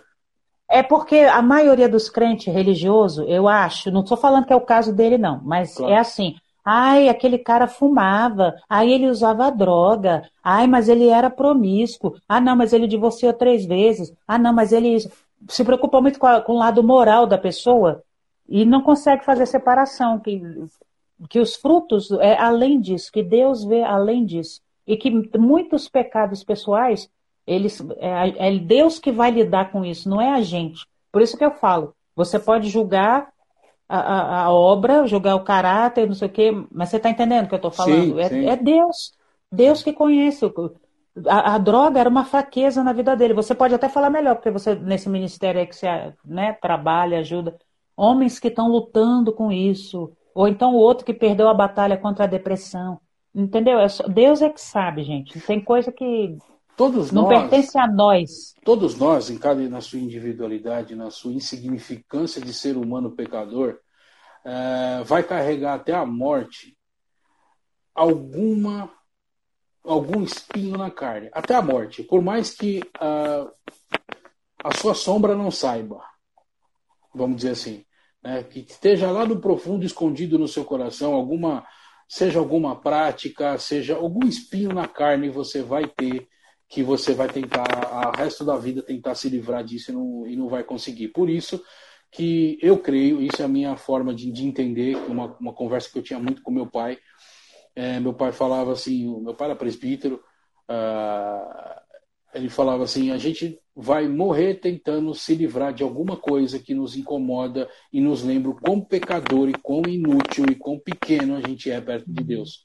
Isso vai uhum. nos tornar é, cada vez mais pró, quando a gente entender mais dependente mais de dependente Deus, de é. Deus. Quando a gente é. entender é. que, que esse espinho na carne, que a, pra, tem pessoas que o espinho na carne, vou, vou simplificar aqui para se uhum. caso alguém não esteja entendendo o que eu estou querendo dizer. Pra, tem, tem pessoas que o espinho na carne é o cigarro. Tem gente que o espinho na uhum. carne é a bebida. Não estou falando de alcoolismo num nível prejudicial, que isso, a, é, que isso a pessoa vai precisar de um tratamento, uhum. né? senão ela vai é, se, se auto-prejudicar muito grande. Mas a pessoa não consegue viver. Eu conheci já uma pessoa que não conseguia viver sem tomar uma cerveja todo dia. Né? Uhum. Entendeu? Ela não ficava agressiva, não batia na esposa, ela tinha uma vida maravilhosa, mas ela não conseguia se livrar disso. Do cigarro, eu conheço um, monte, um monte de cristão que é que é anda verdade. com massa de cigarro no bolso. Eu conheço um monte. Uhum, uhum. Entendeu? Uhum. Ah, é por isso ele vai para o inferno? Não, não vai, porque você, se ele for, você também vai, todo mundo vai, como eu já disse É, antes. porque tem gente que tem a língua muito grande, que Exatamente. fala. É, é a mesma coisa. Mesma coisa. Então todo mundo tem um espinho na carne, seja a língua grande, uhum. seja o cigarro, seja a bebida, seja uhum. é, assistir Lucifer no Netflix, uhum. seja o que for. Então todo mundo tem um espinho na carne. Para quê? Uhum. Para que isso eu, tô, eu, trouxe do meu pai e de todos os pastores uhum. e, e, dos uhum. meus 42 anos de, de evangelho, eu aprendi isso, eu entendi isso para que uhum. a gente entenda o quão submisso e abaixo de Deus a gente tem que ficar uhum. e saber é a glória dele, que a gente uhum. nunca vai ser perfeito, nunca vai ser.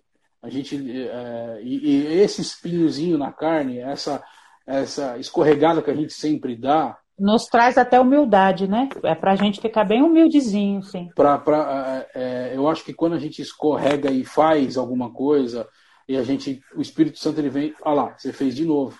Uhum, é para uhum. que a gente se diminua, como diz a palavra de Deus, diminua eu e que ele apareça em mim. Eu tenho que, uhum. eu tenho que me, ser, eh, me subjugar a Deus, a único. Uhum. Né? É a única, a única forma. O Leandro escreveu que, pois vocês são salvos pela graça por meio da fé, e isso não vem de vós, é dom de Deus, Efésios 2,8. É, as obras são apenas para reconhecimento do galardão né? Temos o hábito de confundir frutos com usos e costumes. É. É isso aí. Ah, Albuquerque Flávio disse: Em oração pedi ao Pai para sentir do seu amor. Ele me deu alguém para alimentar, levando cesta básica, entre outras coisas. É isso aí. Se Deus tocou no seu coração para você entregar uma cesta básica, entregue.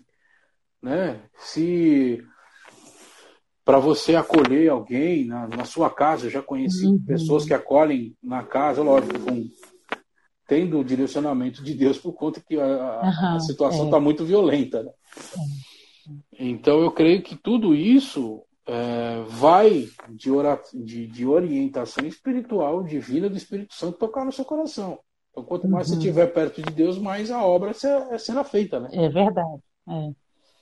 Quanto mais você dá espaço mais você quiser aprender, mais o Senhor te dá, te capacita e te leva até para lugares diferentes, projetos diferentes. Quanto mais você quiser amar, mais ele, como essa pessoa falou, vai ter oportunidades, mais amor, e Deus põe mais amor, e, e dá mais amor. É muito legal isso. Fazer a, fazer a obra de Deus e praticar o amor é, é algo que está meio parece aparentemente também escasso, né? As pessoas falam do amor, mas não praticam o amor, né? E, e quem pratica o amor acha que é só essa, essa, essa máxima da cesta básica, acho que ela, é, é ela serve muito como exemplo, né? Fico, não sei por que criou esse, esse, esse estereótipo de que o crente missionário é o que dá cesta básica, né? É, eu não sabia disso não. É, é é, não, Mas é aí em São Paulo? É, tem, tem é, que, é, eu ouvi muito já as pessoas falando assim, não, eu faço a obra de Deus todo mês. Eu falei, o que, que você faz? Ah, eu dou uma cesta básica por mês. Eu, ah. eu falei, mas, mas deixa eu entender. Não entendi, não, não dá para entender isso. Como que é dar uma cesta básica, não que não seja é, um tipo de obra, mas não é só isso, uhum. né? Ah, tá. Tipo assim, já fiz a minha obra, né? isso, né? Esse isso. mês eu já. É, a, a pessoa fala isso como se ela Não, já paguei, é, já paguei minha cota do mês.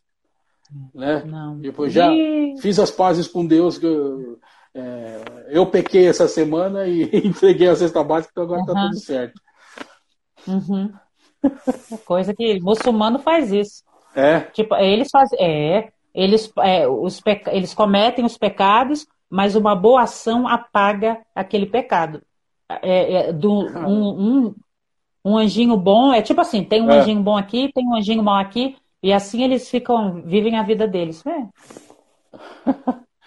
E o, você, você tinha comentado do, dos muçulmanos se convertendo, tem muito muçulmano se convertendo. É, como que é isso para eles? Eles têm que sair de onde eles estão para não.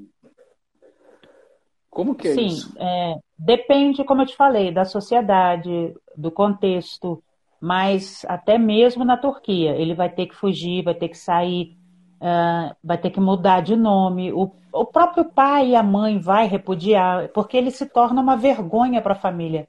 Então, todos os, os nossos muçulmanos convertidos da nossa congregação passaram por isso, tiveram que abandonar a família pra, e, e formaram novas famílias, graças a Deus. Depois de muito tempo, começaram a voltar a visitar pai, mãe, alguns deles e alguns não conseguiram, fugiram do país. Então, todos eles, então eles têm que ter uma convicção muito grande. A conversão tem que ser muito real, porque vai pagar um preço muito grande. Mas eles fazem isso, viu? Eles fazem isso sim.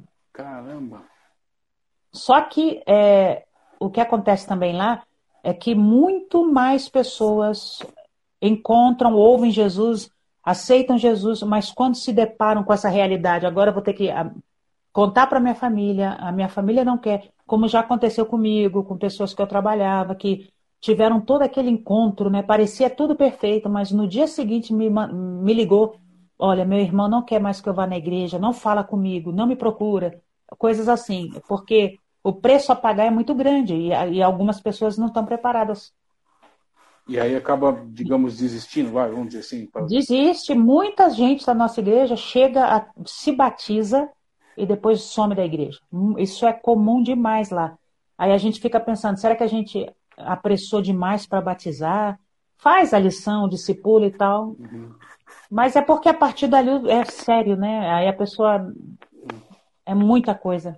E pela sua, pela sua, sua experiência, você, você poderia me dizer, é, referente a essas pessoas, que é lógico, você acaba não tendo mais contato e tal, mas através da, da, da experiência que Cristo, ele aceitou a Cristo, então ele teve essa consciência. Então, o trabalhar de Deus, o trabalhar do Espírito Santo continua na vida dela. Né? Eu acredito que sim, mas é mais difícil, eu, porque ela não está discipulada, não está com, não tá dentro do. Meu pai dizia que é a brasa fora do braseiro, né? Então é mais difícil. Mas assim, eu, eu, eu cada pessoa tem um tempo. Então tem uns que fugiram para a Europa, tem uns que não quiseram tomar uma decisão, mas chegou lá na Europa, encontrou uma congregação, encontrou outros, entendeu? Então tem mais histórias assim. Tem uns que ficaram muito firmes e foram para a Grécia, estão lutando lá no campo de refugiados, mas são muito crentes. Então tem muitas histórias. E tem uns que ficaram amigos do evangelho, entendeu? Que, que não Sim. tomou decisão. Que... Ah, é muita coisa. É... Deixa eu entender o que o Rick falou. Ele falou assim, Luiz, uma pergunta. Qual é o fato, qual é de fato a diferença da música secular é, acho que é dentro da igreja. Fala um pouco disso. É algo a se preocupar ou não? É, aqui, aqui, aqui, saiu escrito aqui centra, acho que é dentro, foi erro de digitação. Então vamos lá. Qual é o, o, qual é de fato a diferença da música secular dentro da igreja? O que, que, que, você acha? Tem, porque aconteceu, não sei se você ficou sabendo aí, eu, eu nem sei o nome direito, mas que uma banda tocou uma música secular dentro da igreja, no meio do culto. Tava cantando e... lá, tipo, eu, é, eu não sei. As, acho que é, né? Tava tocando Eu não ouvi, não. Alguém, eu ouvi alguém falou. É, eu que música que foi? Você lembra a música? Eu sei que tocaram aquela do I Got a Feeling do I get a feeling that Isso. tonight's gonna be a good night. Opa! É. Nossa, meu irmão, isso é louvor, meu irmão. É, e tocaram dentro, Para com essa. tocaram dentro da igreja, É. no meio do culto e tal. Isso deu um rebuliço, mais ou menos. Mas assim, Hillsong, se for a, a United, eles já são meio loucão mesmo, né? E a igreja deles já é um ginásio. Apaga a luz, faz uns negócios lá, já vira uma, uma festa Uma eletrônica. É. Mas assim, a letra não tem problema nenhum, não. Não falou nada demais. Tonight's gonna be a good night. That tonight's gonna be a good night. Não, legal. Só que assim, isso é, é só é música. Eu não acredito mais nessa história de música sagrada e música profana, não. Tem música boa, tem música de Deus e tem música que não é assim. Então, eu acho que talvez pelo contexto lá não teve problema nenhum, né? E daqui a pouco vai chegar no Brasil também, porque aqui o brasileiro copia tudo que é da Hillsong, que é lá de fora, não sei o Ah, quê. aqui já tem, né? Só não, só não repercutiu na mídia, mas aqui já tem, já cansei de ver. Agora eu, eu tinha que ver para falar, porque Sim. se eu ouvir, eu não consigo falar, não. Porque de repente eles cantaram aquilo ali no início, tocaram dois acordes, I got a feeling, e o pessoal, uhul! Hoje a gente vai ter uma festa aqui, hein? É, que legal! Bem do estilo Hillsong, aquela juventude toda feliz, pulando.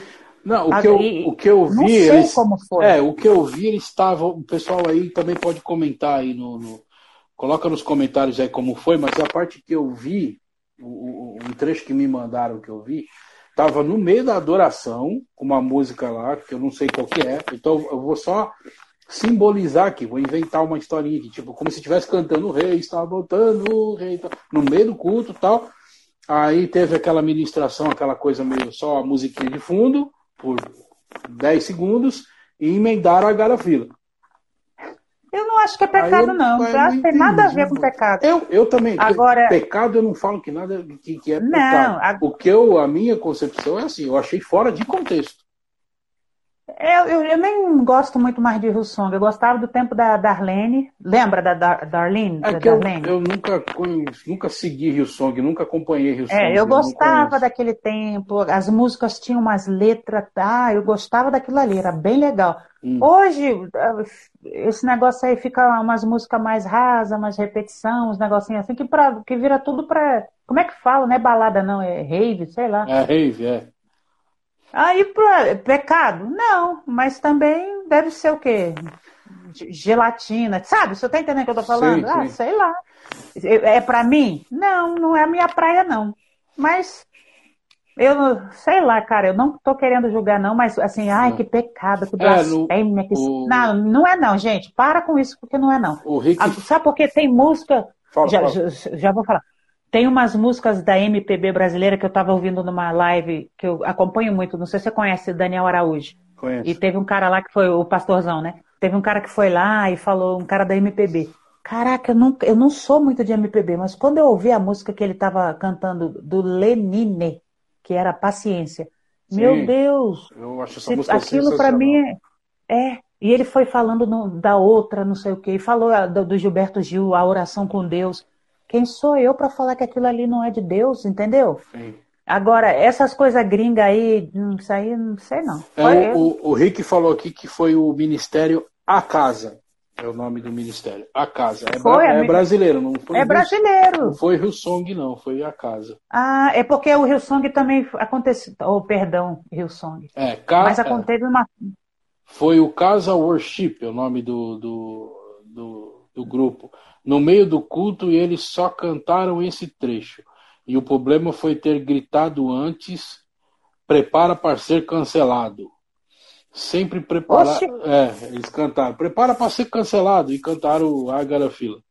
É, sempre preparados para tirar as pedras e o amor lá em casa, mofando no armário. Bom, eu preciso ver para entender o contexto também, que eu não entendi. Eu, eu só. Eu, minha- eu não sigo esse povo aí, não. Eu não conheço esse, é, eu mesmo, não esse povo, conheço não. também. Eu fiquei sabendo esses dias por causa disso. A minha, a minha, eu, eu, eu, eu entendo que, como eu já conversei com outras pessoas aqui, eu entendo assim, existem é, contextos, situações que você vai colo- Aham, aham. colocar cada coisa no seu lugar. É, Sim, co- como, sim. Eu, como, eu diz, como eu digo, você não vai de chinelo bermuda e camiseta regata numa audiência no, de frente com o juiz. Uhum. É. Então você também não. É, depende da situação, depende do contexto. Qual era o contexto? Era, era um evento dentro da igreja só para jovens? Era, ou era um culto de igreja? Se é um culto, aquele culto de celebração de domingo, de família, então eu acho fora um pouco de propósito, fora de contexto. Porque você, uhum. tem, a, você tem uma criança como a minha filha de seis, de seis anos, você uhum. tem um adolescente de 18, de 17, 18 anos, você tem um cara como eu de 40 e você tem um vovô de 70. Uhum. É, eu, o que eu aprendi, que eu, que eu sou músico de igreja, ratão de igreja desde criança, eu aprendi uhum. assim, quando é um culto de celebração, então você tem que cantar uma musiquinha, tipo parabéns para você, que todo mundo sabe cantar, uhum. Uhum. pausadinha, todo mundo canta junto, porque você tem que levar essa pessoa a, ao máximo, tentar o máximo possível que ela entenda o que ela está cantando, uhum. que ela é, sinta o que ela está cantando, para que ela consiga se conectar a Deus para receber a palavra daqui a pouco. É assim que eu aprendi, é assim que eu entendo. Então, por isso que eu não vou tocar é, um, Metallica, uhum. um Metallica e nem um, Sim, um, do nada, né? Um, do nada em um Agrafile, porque é, é. eu vou conectar. Não precisa, aí eu já, é desnecessário. É desnecessário. Aí eu já estou falando um pouco é. até de neuro, de, de neuro que, que você uhum. vai conectar. Se você fizer isso, você vai conectar com a pessoa de 16, 19, 20 anos, mas você não vai conectar com a pessoa de 40, de 60, de 70. Uhum sendo que todo mundo ali, que é uma congregação, é uma comunidade, elas precisam estar conectadas em um único espírito para louvar a Deus e receber a palavra de Cristo. É nesse contexto que eu falo. Que eu acho ah, meio ah, é. bizarro você fazer um negócio desse. É uma... é, eu acho que se foi, eu não, como eu não estava lá, Sim, né? claro. mas se foi durante uma sessão de adoração, que geralmente a pessoa separa as músicas antes, prepara, ensaia, tem toda uma organização, porque o momento da música na, na, no culto é um momento também racional. Eu Sim. também não venho com essa. Ai, não, foi o Espírito Santo que me mandou cantar I Got a Feeling. Não. É, especialmente se antes alguém falou, vai ser cancelado. Então já sabia, já sabia. que ia fazer isso. É. Pode, pode ser que eles estavam querendo causar. E eu, eu tô tomando um nojo desse, desse movimento de worship. Eu não era assim, mas eu tô ficando com cansada, entendeu? Porque eu estou vendo uma geração, uma galerinha que, olha, eu, eu, eu também ministro, então louvor. De repente você chega na igreja, você fala, eu vi isso acontecer, eu falei, mas não, nem começamos, vamos cantar um hino, a pessoa já está lá. É, é, tudo automático, é, uma, é um negócio assim estranho que. Mas eu, eu não sei, eu não conheço essa, essa galera aí. É, eu também não Só conheço. acho que vai que queriam causar, entendeu? É. Não está na moda causar? Tá. Porque Qual o objetivo? Tudo, que você faz vai tudo parar na tem. internet. É, e tem um objetivo. Se você vai na tua igreja, você não se prepara, você não escolhe as músicas. Por que, que premeditadamente você vai colocar o negócio lá no meio? É, eu fui líder de Uma... louvor durante muitos anos, né? Ah, é, a gente não faz isso assim. Até hoje me procuram para, por uhum. sou músico ainda, tal. Até hoje me uhum. procuram para fazer algumas coisas e tal. E as pessoas, é, a gente sabe, principalmente eu, pelo menos, não sei se é feito isso ainda hoje, mas eu sempre, como líder de louvor, tinha cuidado de conversar com o pregador, uhum, né, com a pessoa uhum. que ia trazer a palavra, mesmo se fosse visita, uhum, missionário, uhum. previamente uhum. ele me mandar pelo menos um esboço do que ele estava preparando para pregar naquele dia. Uhum. Houve situações raríssimas, mas houve situações de que chegou no dia, o pastor virou para a gente e falou assim: olha, Estava orando, o Espírito Santo me direcionou para outra coisa, eu não vou pregar aquilo, mas, uhum. mas segue a programação de música de vocês, porque não vai dar para alterar em cima da hora, né? Mas assim, uh, o que eu estou querendo dizer assim, a gente pegava a pregação ou a prévia do que, do que ia ser pregado para ministrar conforme, para entregar o povo Sim. na mão dele já pronto para receber a palavra. Então, sim, por isso que a sim. gente parava muito para. Eu sou um cara muito chato, esse compositor, eu sou um cara muito chato com letra. Então, uhum, para mim, a uhum. letra significa muito.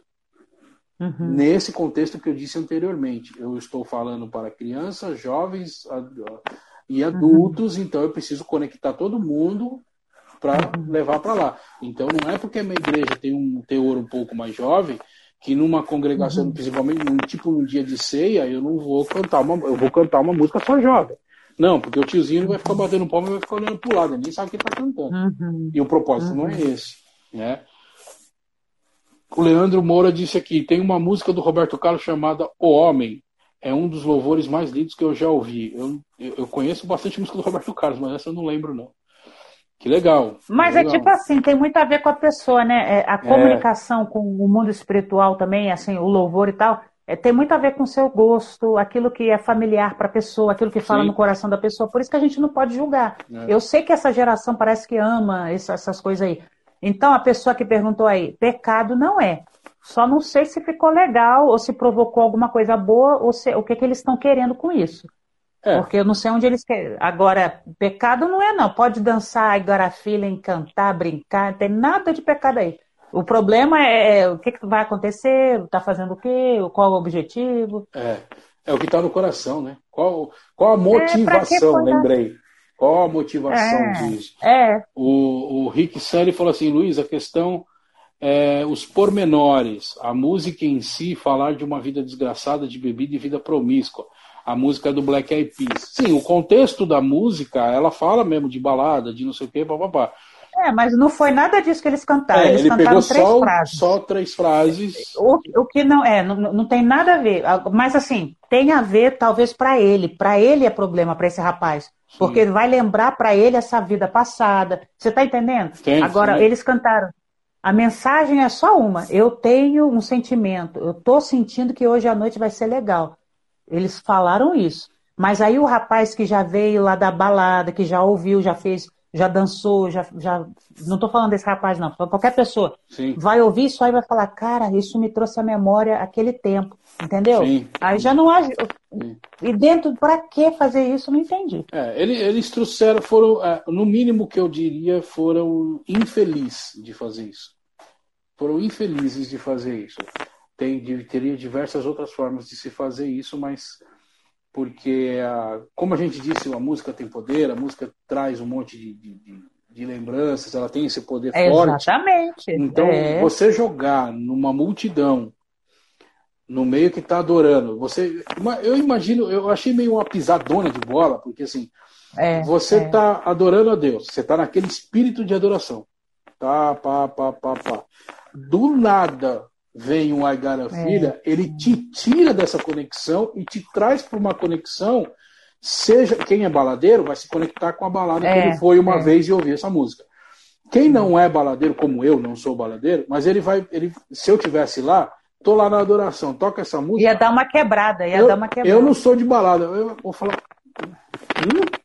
Porra, eu tava flutuando no Espírito Santo aqui, bicho. Você amarrou a corda no meu pé e puxou para baixo. Joguei um balde é, de água eu fria. Acho né? eles, eu acho que eles queriam causar. Causar, porque, porque tá muito na moda. Tá muito na moda causar. Porque foi essa uma, galera. Foi uma infelicidade absurda. É, nada a ver, ridículo. Nada a ver. E, e, e se nem o povo gostou, eles fizeram isso para causar. É. Outra coisa, para que, que os brasileiros agora têm que ficar cantando em inglês, sabe? A gente tem tanto ritmo. Ai.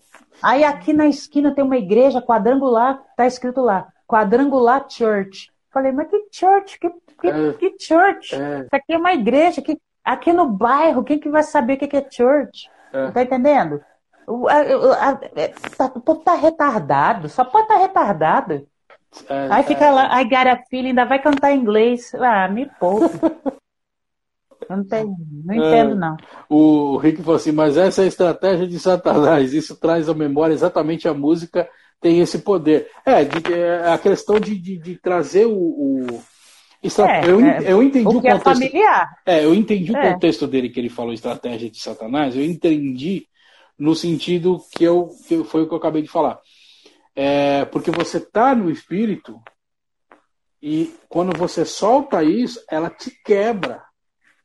É, é porque pegou a música da baladeira. Se fosse uma música do Roberto Carlos que falava Eu vejo Deus lá na montanha, sei lá, aquelas é, breguices lá, sim. é mais adoração do que isso aí. Seria mais adoração.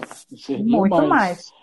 É, como ah, você tinha comentado de MPB, eu gosto muito de Lenine, sempre gostei por causa da pegada dele, né? Na pegada, eu, sou, eu toco, gosto de tocar violão e tal, então eu sempre gostei muito de Lenine. É, não concordo muito com a persona, com algumas opiniões dele, mas isso eu não concordo nem comigo mesmo às vezes.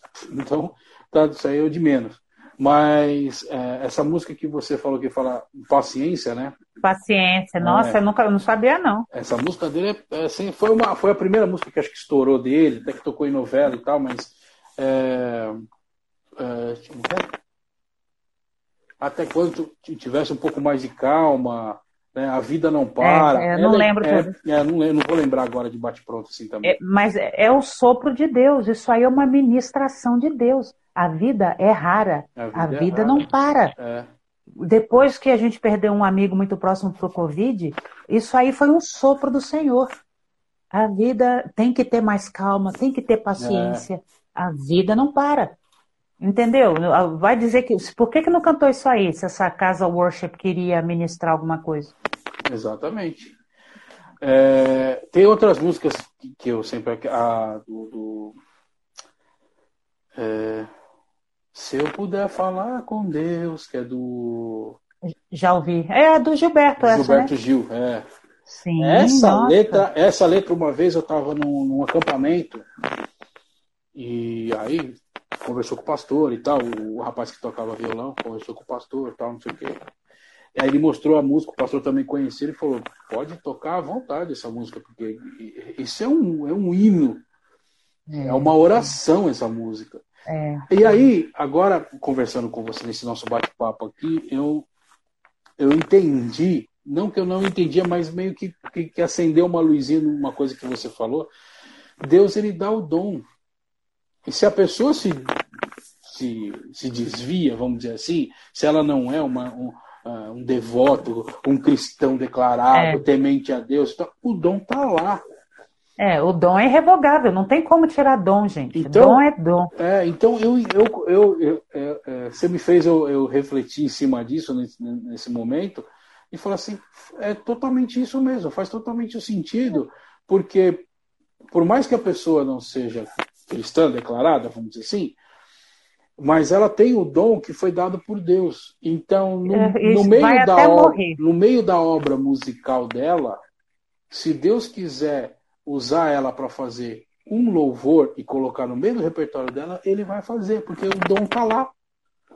Sim, e, e, às vezes não é só um louvor, é a voz da pessoa. A Whitney é, viveu uma vida muito conturbada, começou Sim. na igreja, nossa. Mas o Espírito Santo se movia na voz é, dela. É. Então é. não é só a letra, é a voz, a unção, o carisma, o dom, é a voz. Agora, junta a voz com aquela letra da palavra, letra da vida. E ela morreu triste, morreu triste. muito triste, mas ela triste. a vida toda lutando. Então falar, julgar, ah, não, mas ela bebia. É, é um bando de boboca. Quem faz isso é imaturo e bobo. Porque não é assim que Deus vê. Sim. Entendeu? Então precisa crescer. Ah, mas ele cantou, é, é pecado. Não, não é pecado porque ele cantou. Pecado talvez foi essa motivação, é, é, o orgulho. O que, que ele estava querendo fazer? Pecado é uma coisa muito pior do que, do que uma música, entendeu? É o que, como você falou, é o que está por trás, é o caráter é. desse cantor. Quis isso? Ah, é, é, o orgulho. Ah, não, porque eles queriam estar tá na, nas notícias do Fuxico Gospel. É. Sei lá o que, que esse povo quer. Tá tudo doido. Tem, tem outra música que a, do. Você acabou de falar o nome do cantor, eu esqueci, que é A Paz. A Paz invadiu o meu coração. É... Ai, ai. Do Gil, Não. Gilberto Gil também. Ah, Rapaz, ah eu lembro dessa também. São duas músicas. Do, eu gosto, gosto bastante de Gil. E tem essa paz invadiu meu coração e essa se eu, se eu quiser falar com Deus. Que são duas músicas que você poderia cantar no, no, no, no, ambiente, né? No ambiente cristão maravilhoso. Sim. É, o existem muitas músicas, principalmente na MPB, porque é, é propício o estilo de se tocar, uhum. né? Uhum. é, que, que, são músicas maravilhosas. É uma música mais linda que a outra. É, Chico Buarque tem muita música bonita. É... Eu, eu fiquei tanto tempo fora, assim que eu vou lembrar só só de coisas assim, mas eu preciso estudar mais MPB, viu? É. Porque eu tô meio por fora. É. Não, mas MPB, a música, é, essa música brasileira aqui no Brasil, ela sumiu do mainstream, né? Ela desapareceu. Ah, é? é ela sumiu do mainstream. Hoje aqui no, no, no, Brasil. É sertanejo. É, Ou até, não, é até funk. o sertanejo, até o sertanejo sumiu, agora é funk. Né? Mas onde vocês estão, porque aqui no Goiás é só sertanejo. Só, é, aí um sempre outro. foi, né? Aí você, é, sempre é... foi, né? Mas tem umas até bonitas, as, as, antigas, assim, as outras. Mas tem umas que é a mesma coisa, né? Bebê, bebê, bebê. bebê. É, é sempre o, a, a, trilogia Bebê Cair Levantar, que até tinha uma música que falava isso. Né? Tem, é, essa eu me lembro, tanto que tocava. tanto que tocou. É, Pecado é, é a inveja de quem não sabe cantar e queria. Boa. Também, também. que bacana. Ah, o, o Leandro colocou aqui trecho da música O Homem. O trecho é assim: Um certo dia um homem esteve aqui. Tinha um olhar mais belo que, que já existiu.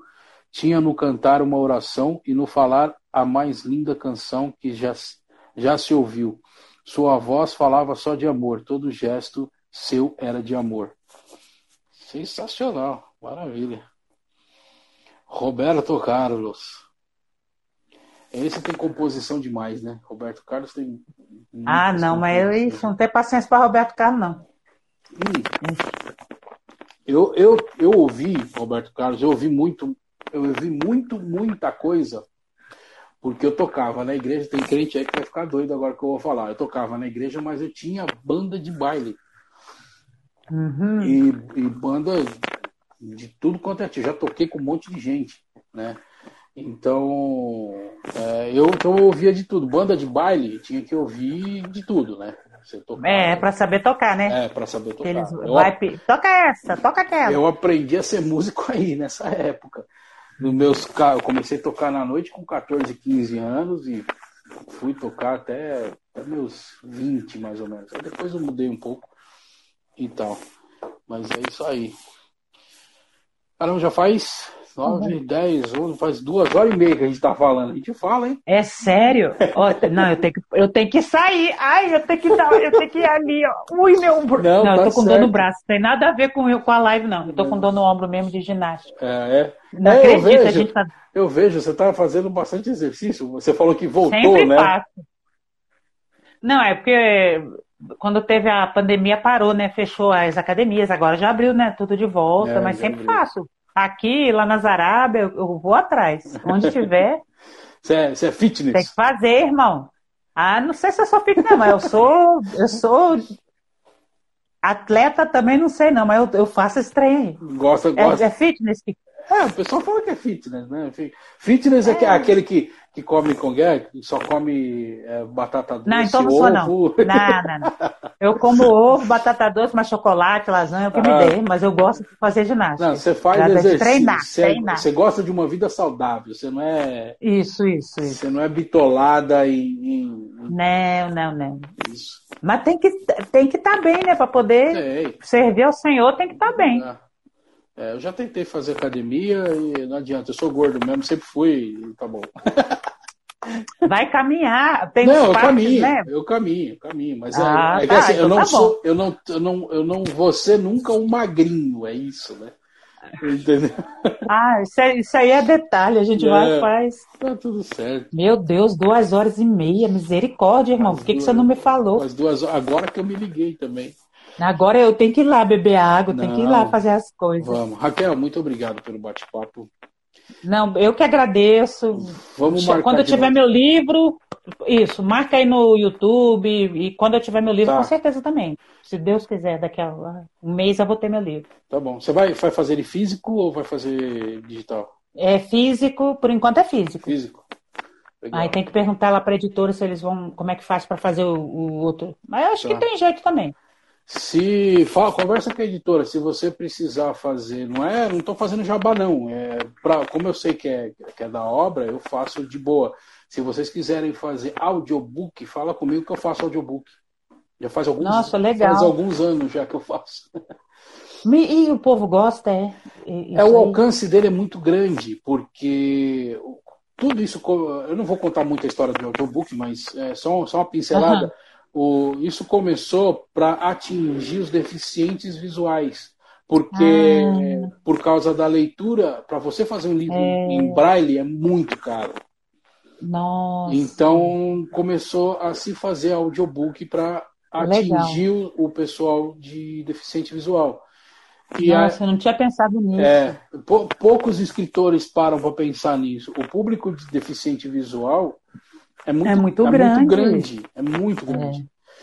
É. E, a, e depois que, que saiu lá atrás, a época do iPod, quando veio o iPod, aquela coisa toda, é, então começou a se popularizar um pouco mais. Se popularizou tanto o podcast, né? Que hoje o podcast uhum. é isso aqui, é de a gente falar sem tempo sem muita pauta, é um bate-papo gravado uhum. e tal. Hoje está em vídeo, né? Se, se uhum. A geração está conhecendo podcast, podcast em vídeo, mas na verdade podcast é áudio. E, uhum. e se popularizou o podcast e o audiobook. Então, para ter exatamente esse alcance, né? Então, grandes escritores aí é, escrevem, fazem um livro físico, hoje fazem o livro digital e já sai também em audiobook exatamente por, por esse alcance, né? Esse alcance maior uhum. de espalhar a mensagem em várias plataformas. E se, vou falar. se precisar, estamos à disposição. Tá bom, obrigada, viu? Eu vou perguntar para eles. Tá bom. E vamos marcar mais uma depois, quando você sair seu livro, e um papo também para a gente falar mais de missões, para você contar mais as histórias de lá. Obrigado, e Raquel. agradeço, viu, gente? Vocês que ouviram, que mandaram comentário, que gostaram. Deus abençoe. Beleza, gente. Muito obrigado. Tem bastante coisa aqui. Obrigado por vocês estarem aqui com a gente batendo um papo. Ficaram todo esse tempo. Esse vídeo vai estar também no YouTube e o áudio vai estar nas plataformas digitais de podcast. É só procurar por podcast rock, do Alto, tá bom? Ia falar Rádio Rock do Alto, não é não. Podcast Rock do Alto. Em todas as plataformas digitais você ouve essa, esse bate-papo a hora que você quiser e quantas vezes vocês quiserem. Obrigado, Raquel. Deus abençoe. Obrigada a você. Grande tchau. abraço. Tchau, tchau.